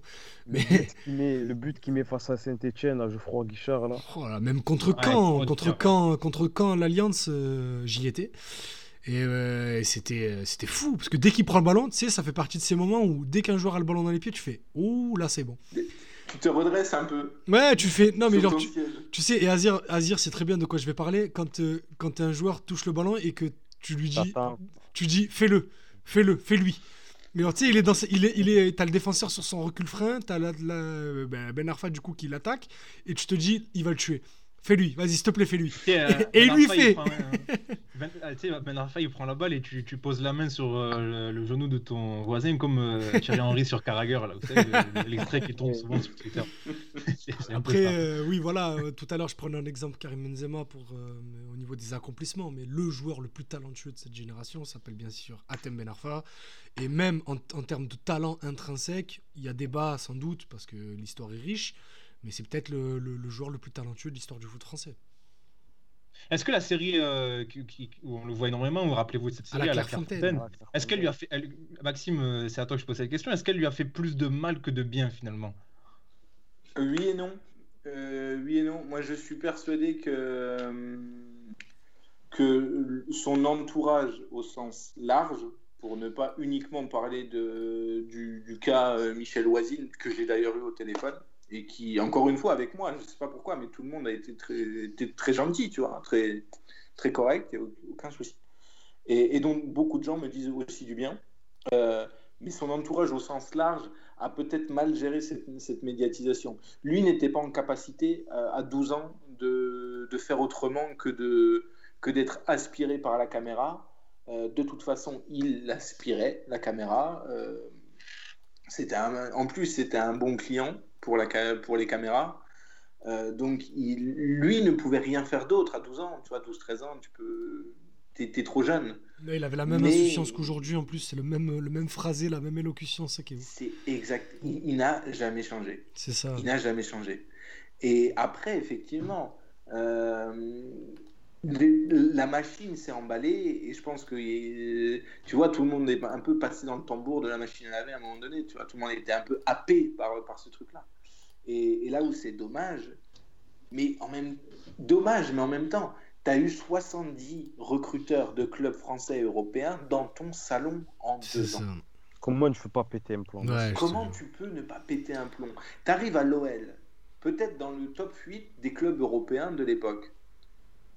Dans tes premiers entraînements, on te donne le ballon, tu les élimines tous comme des plots. C'est la vérité. Il, il voulait plus jouer avec lui à l'entraînement, il voulait le savater parce qu'il leur faisait la misère à chaque entraînement. Et à l'époque, à Lyon, Comment il y avait déjà Cassapa, il y avait déjà Muller, donc. euh, Chris, donc tu- Thiago, sais, des tu sais, des défenseurs très soft euh, sur. Cassapa et Muller, c'est des défenseurs qui sont tranquilles. des gens ultra bienveillants. Voilà, c'est ça. jouer les- les ballons et tout. Comment tu veux, quand tu as 17 ans et que tu es peut-être le meilleur joueur de football de l'équipe, ou le meilleur technicien de l'équipe qui est top 8 ou qui vise euh, une finale de Ligue des Champions, comment tu veux ne pas péter les plombs? Ou du moins être, euh, être euh, se, lancer dans le truc en fait, tu vois, de, de- de se laisser porter par ce talent-là. Mais je pense, ouais, de, il, il aurait fallu. Antonio Salamanca a une phrase qui m'a beaucoup plu et qui m'a beaucoup touché, en se disant est-ce que quand, euh, est-ce qu'à un moment donné, sur un- une prise de conscience, dans 10-15 ans, il va pas se dire putain, mais mais qu'est-ce qu'on m'a fait faire, tu vois? Ou, ou à quel moment on aurait, on aurait dû m'arrêter, ou on aurait dû mieux me conseiller, ou j'aurais dû faire autrement, ou... et ça, il y a que lui Oui. qui le saura. Clairement, parce que pour reprendre, euh, pour répondre par la question initiale, moi je pense que ce documentaire lui a fait du mal dans le sens où il a été ultra médiatisé dès 12, 13, 14 ans, je sais plus quel âge il avait exactement, et au final, euh, sa meilleure carrière, euh, sa meilleure saison, sa saison la plus aboutie, la seule d'ailleurs au final, elle a été faite à 28-29 ans. Donc t'imagines l'écart qu'il y a eu entre le début de sa médiatisation et son apogée footballistique. C'est que mine de rien, ça a eu un impact sur son évolution euh, sportive. Bien sûr. Mais tu te dis quand même que ce mec-là, et, et vous le disiez tout à l'heure, c'est peut-être euh, l'un des meilleurs joueurs ou footballeurs de, de l'histoire du foot français. Son pic, c'est à, euh, à 27 ou 28 ans, À l'OGC Nice. Mais en 2011, euh, tu sais, tu prends bêtement 2011, euh, les mecs ont 24, 25 ans, donc c'est là qu'ils doivent lancer leur carrière. Euh, T'as Nasri qui est à Manchester City. Euh, Ouais. Menez qui vient d'arriver au PSG Qatari, donc euh, un- une des figures de proue. Benzema qui est l'attaquant de Mourinho au Real. Et Ben Arfa qui est à Newcastle avec Johan Cabaye et, et Papi. Cissé. Quoi. Qui s'était fait péter la jambe, mais qui, Ouais. quoi qu'il arrive, n'a jamais été dans la discussion d'un titulaire en équipe de France. À aucun Mais moment jamais. donné de, de sa carrière. Parce que même quand il arrive à l'Euro 2012, il surfe sur la grosse fin de saison de, de Newcastle. Mais euh, il y avait- eu débat sur sa présence en plus. Au-delà Oui, de sa voilà, présence dans le jamais 11, c'est la présence dans les 23. Oui, oui, oui. Et même en 2016, tu vois, quand, euh, quand on... je suis persuadé que le fait qu'on dise qu'il soit dans la discussion en 2016, c'est plus politique, Ouais. dans le sens où il sort de la très grosse saison à Nice, et si tu dis ouvertement que, si Deschamps dit ouvertement ça ne m'intéresse pas, euh, il va se mettre à dos des gens, etc. Pour un euro en France, c'est pas le, c'est pas le, le- le bon, le bon truc à faire. Surtout qu'il a une grosse popularité, Ben Arfa. Il a une grosse. euh, Mais je pense qu'il n'est jamais question qu'il parte à l'Euro 2016 Oui, malgré son, immense saison. Et à côté de ça, bah, tu as quand même un mec qui est loué dans tous les vestiaires dans lesquels il est passé, mais avec qui il est loué par tous ses coéquipiers, et tu as l'impression qu'il a eu un problème avec chaque coach ou chaque président. Et c'est Hein, une dualité que, qu'on, qu'on s'explique, qu'on, qu'on s'explique pas vraiment, que moi j'explique pas en tout cas. Mais même quand ça se passe, hormis à Nice, ou même euh, il, part, euh, il part de Nice, ça se passe plutôt bien avec, euh, avec River, etc. Mais hormis là, même à Rennes où ça se passe bien à Rennes, tu sens qu'à la fin, Julien Stéphane, il en a un peu marre. Bah, parce que c'est quelqu'un de spécial, il est un peu dans son monde, il est un peu dans sa bulle. Et à Nice, il y a un mec comme River qui, euh, qui a su ne pas construire son projet, au moins de, de, de, manière euh, économique, sur le long terme sur lui. Ça veut dire que Ben Arfa, il est arrivé gratuit, il est reparti gratuit, et River n'en attendait rien parce que River, bien euh, épaulé par Julien Fournier, était quelqu'un qui, euh, qui, savait, qui savait comment gérer Ben Arfa. En gros, tu viens, tu joues, tu t'en vas. Et pourquoi ça n'a pas marché ailleurs C'est qu'à l'OM, il était là ben, pour prendre en plus la succession de Nasri, que Deschamps au final n'en voulait plus, qu'il jouait plus, donc euh, Monsieur il boude, il fait la grève de l'entraînement, il n'est pas capable d'accepter son rôle de remplaçant, il va à Newcastle, Newcastle, ça se passe pas bien non plus hein, avec, euh, avec le coach, c'était... euh, Avec Pardew, ouais. et Pardew, voilà, merci. Et du coup, il est dégagé euh, dernière minute du mercato à le City. Ben, il est en voiture, euh, Ouais, une voiture qui, qui respecte pas les limitations pour aller signer le contrat avant nuit. Voilà, donc c'est n'importe quoi. Donc c'est quelqu'un qui est juste d'assez spécial. Il y a juste un mec comme River, qui est un président un peu à part euh, dans le paysage du football, en bien ou en mal, qui a juste décidé de le prendre pour ce qu'il est, c'est-à-dire un footballeur. Et Ben Arfa, euh, bah, il- on a juste envie de le prendre pour le footballeur. C'est pour ça que ça n'a pas marché à Paris aussi, hein, au-delà du fait euh, de son poids, tout ça, bon bref, de tous les à côté. C'est parce qu'à Paris, on lui demandait euh, d'être euh, l'image, après la saison à Nice, le phénomène qui revient un peu à la maison parce qu'il est de la banlieue parisienne, tout ça. Alors que lui, il n'était pas prêt pour ça, il fallait juste qu'il joue au foot. D'ailleurs, on se rappelle de cette conférence de presse lunaire hein, Oui. quand il arrive à Paris. Mais ça, je crois que c'est une, de, c'est une de mes citations préférées. Pourquoi vous avez pris le 21 Ah, je regarde toujours l'équipe 21, c'est magnifique. C'est magnifique. Y a- Et il est fier, pas en plus, il est content d'avoir dit ça. tu vois, Ah, il- euh, Mais c'est pour ça, c'est un mec qui est spécial. Donc, euh, Non, il y a l'histoire du Ballon d'Or aussi, où il Ah dit ouais. euh, ouais, le Ballon d'Or, j'y pense. Mais euh, t'as rien fait de ta carrière entre guillemets, euh, tais-toi, sois humble. Mais rappelez-vous, euh, là, là, récemment, juste avant le Classico, quand il dit ah, le niveau en Liga, croyez-moi, le niveau en Liga, il est beaucoup plus élevé. Ah, mais arrête, frérot. arrête, frérot.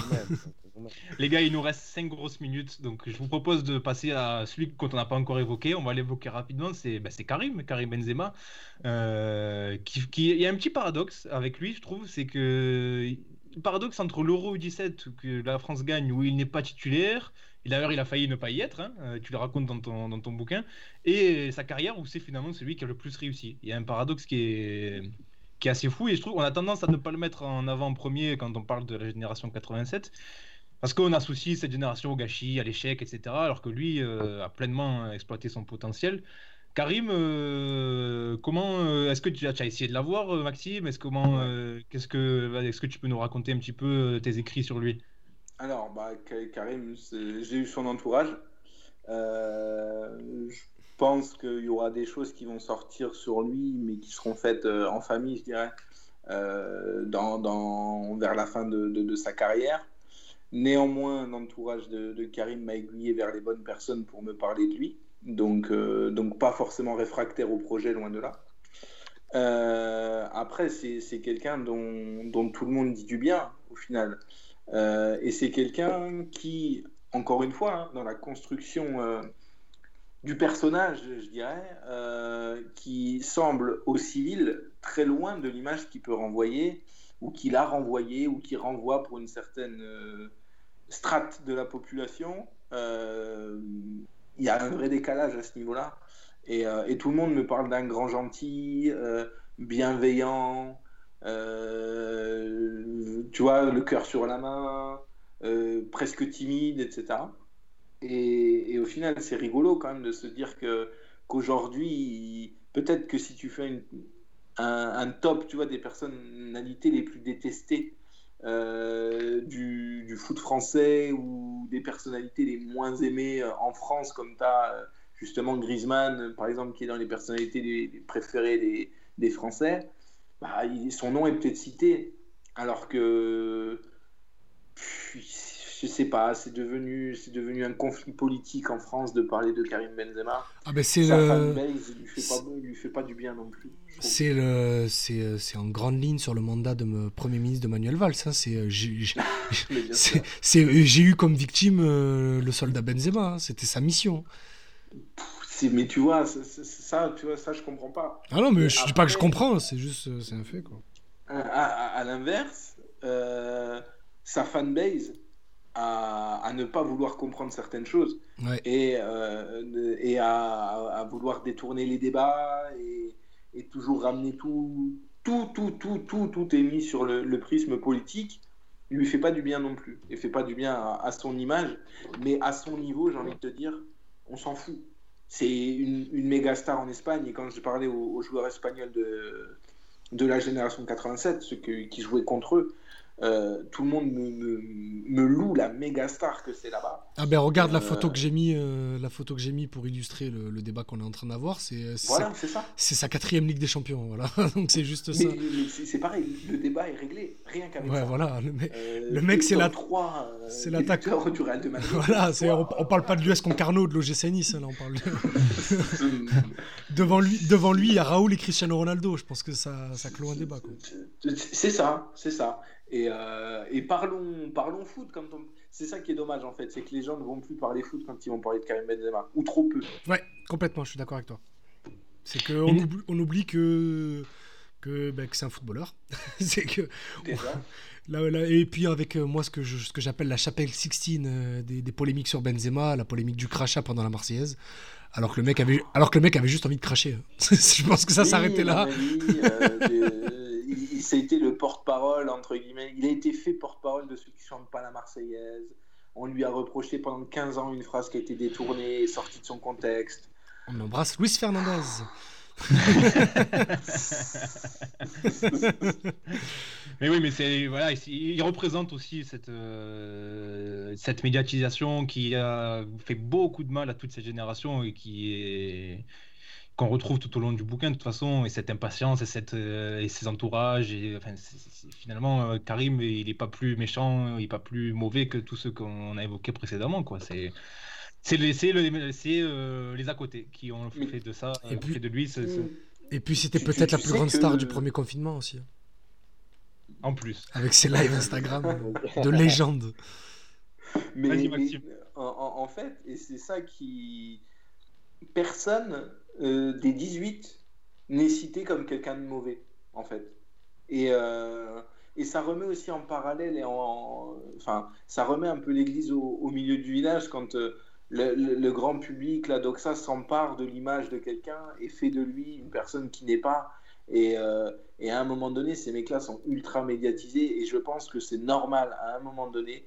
Et on parlait aussi de, tout à l'heure de, de, Samir. Quand Samir il pète un plomb contre les journalistes parce qu'il y a une sorte d'acharnement qui touche des membres de sa famille qui lui sont très proches, lui, ça n'a pas l'air de le toucher particulièrement, mais ça touche ses proches et c'est ça qui le, qui le fait un peu câbler à un, moment donné. Mais voilà, il, faut aussi, et dans l'éducation des médias et dans la façon dont on parle foot en France, j'ai l'impression que euh, tout est toujours fait euh, pour diaboliser les mecs, pour, euh, pour toucher, pour piquer, pour, pour faire du mal à autrui. Je sais pas comment ça se passe à l'étranger, j'ai pas assez analysé, mais et puis, c'est dur. Et puis aussi, euh, là c'est peut-être un peu trop tard pour ouvrir le débat, mais c'est aussi le rôle de la fédération qui ne les a pas protégés aussi à un moment.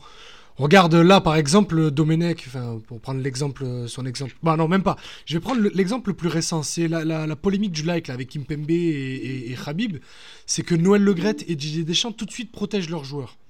En bien ou en mal. Hein. Je dis pas que c'est bien, je dis pas que c'est mal, je dis juste que eux, ils vont faire le pare-feu vis-à-vis de, l'opinion publique et de la furie médiatique. Déjà parce que Didier Deschamps et, Noël Legret tiennent beaucoup de médias euh, par les bijoux de famille. Et, mais, mais aussi parce que ils, connaissent les, les, mauvais côtés et la, façon qu'ont les joueurs de, de gérer ces polémiques-là. Et tout de suite, dès que la polémique du like est arrivée, tout de suite JD Deschamps a appelé euh, Presnel Kimpembe, ils ont fait retirer le like. Il y a eu un petit mot de Presnel derrière pour dire que c'était juste un like euh, par habitude plus que, d'approbation euh, par rapport à ce qu'il avait écrit. Et tout de suite, ils ont été protégés. Alors que Benzema, Nasri, tous ces joueurs-là qui ont pu péter des plombs à un moment, ont été un peu livrés à eux-mêmes. Après, c'est des adultes et tout ça, mais, mais juste de ce côté-là de vous êtes les propres responsables de vos conneries. Je dis Nick. parce que c'est arrivé après Naïsna aussi. Oui, complètement. Mais je dis juste une question de timing. Oui. Tout, bah, pas, que... pas que, pas que. Ça, ça joue, mais pas que. Si Kimpembe champion du monde, les autres arrivent après Naïsna. Pas pareil. C'est pas pareil du tout. C'est normal. mais c'est pas. Mais... Entre guillemets, euh, agissent différemment. Mais c'est pas parce qu'il est champion du monde. Si la polémique elle avait duré 3 heures de plus, crois-moi que tu aurais eu une émission sur l'heure des pros. Il faut lui retirer sa médaille de, coupe de champion du monde. Ça aurait rien changé euh, avec euh, la soif de sang des, éditorialistes euh, politiques, surtout quand ils parlent de foot. Et en l'occurrence, je te dis pourquoi la, fédération est à, Non, si, ils ont ils ont appris ils ont appris de leurs erreurs. L'affaire Benzema à Valbuena a, forgé beaucoup plus de. Rappelle-toi l'histoire du blackface avec Griezmann, c'est avant la Coupe du Monde.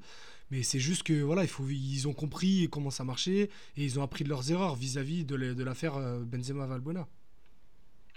En fait, je trouve qu'aujourd'hui, les joueurs sont mieux entourés par, euh, par leur organisation qu'ils l'étaient à l'époque, euh, notamment ben, avant cette affaire Valbuena Benzema pour Benzema et l'affaire du ta gueule euh, avec Samir Nasri. Quoi.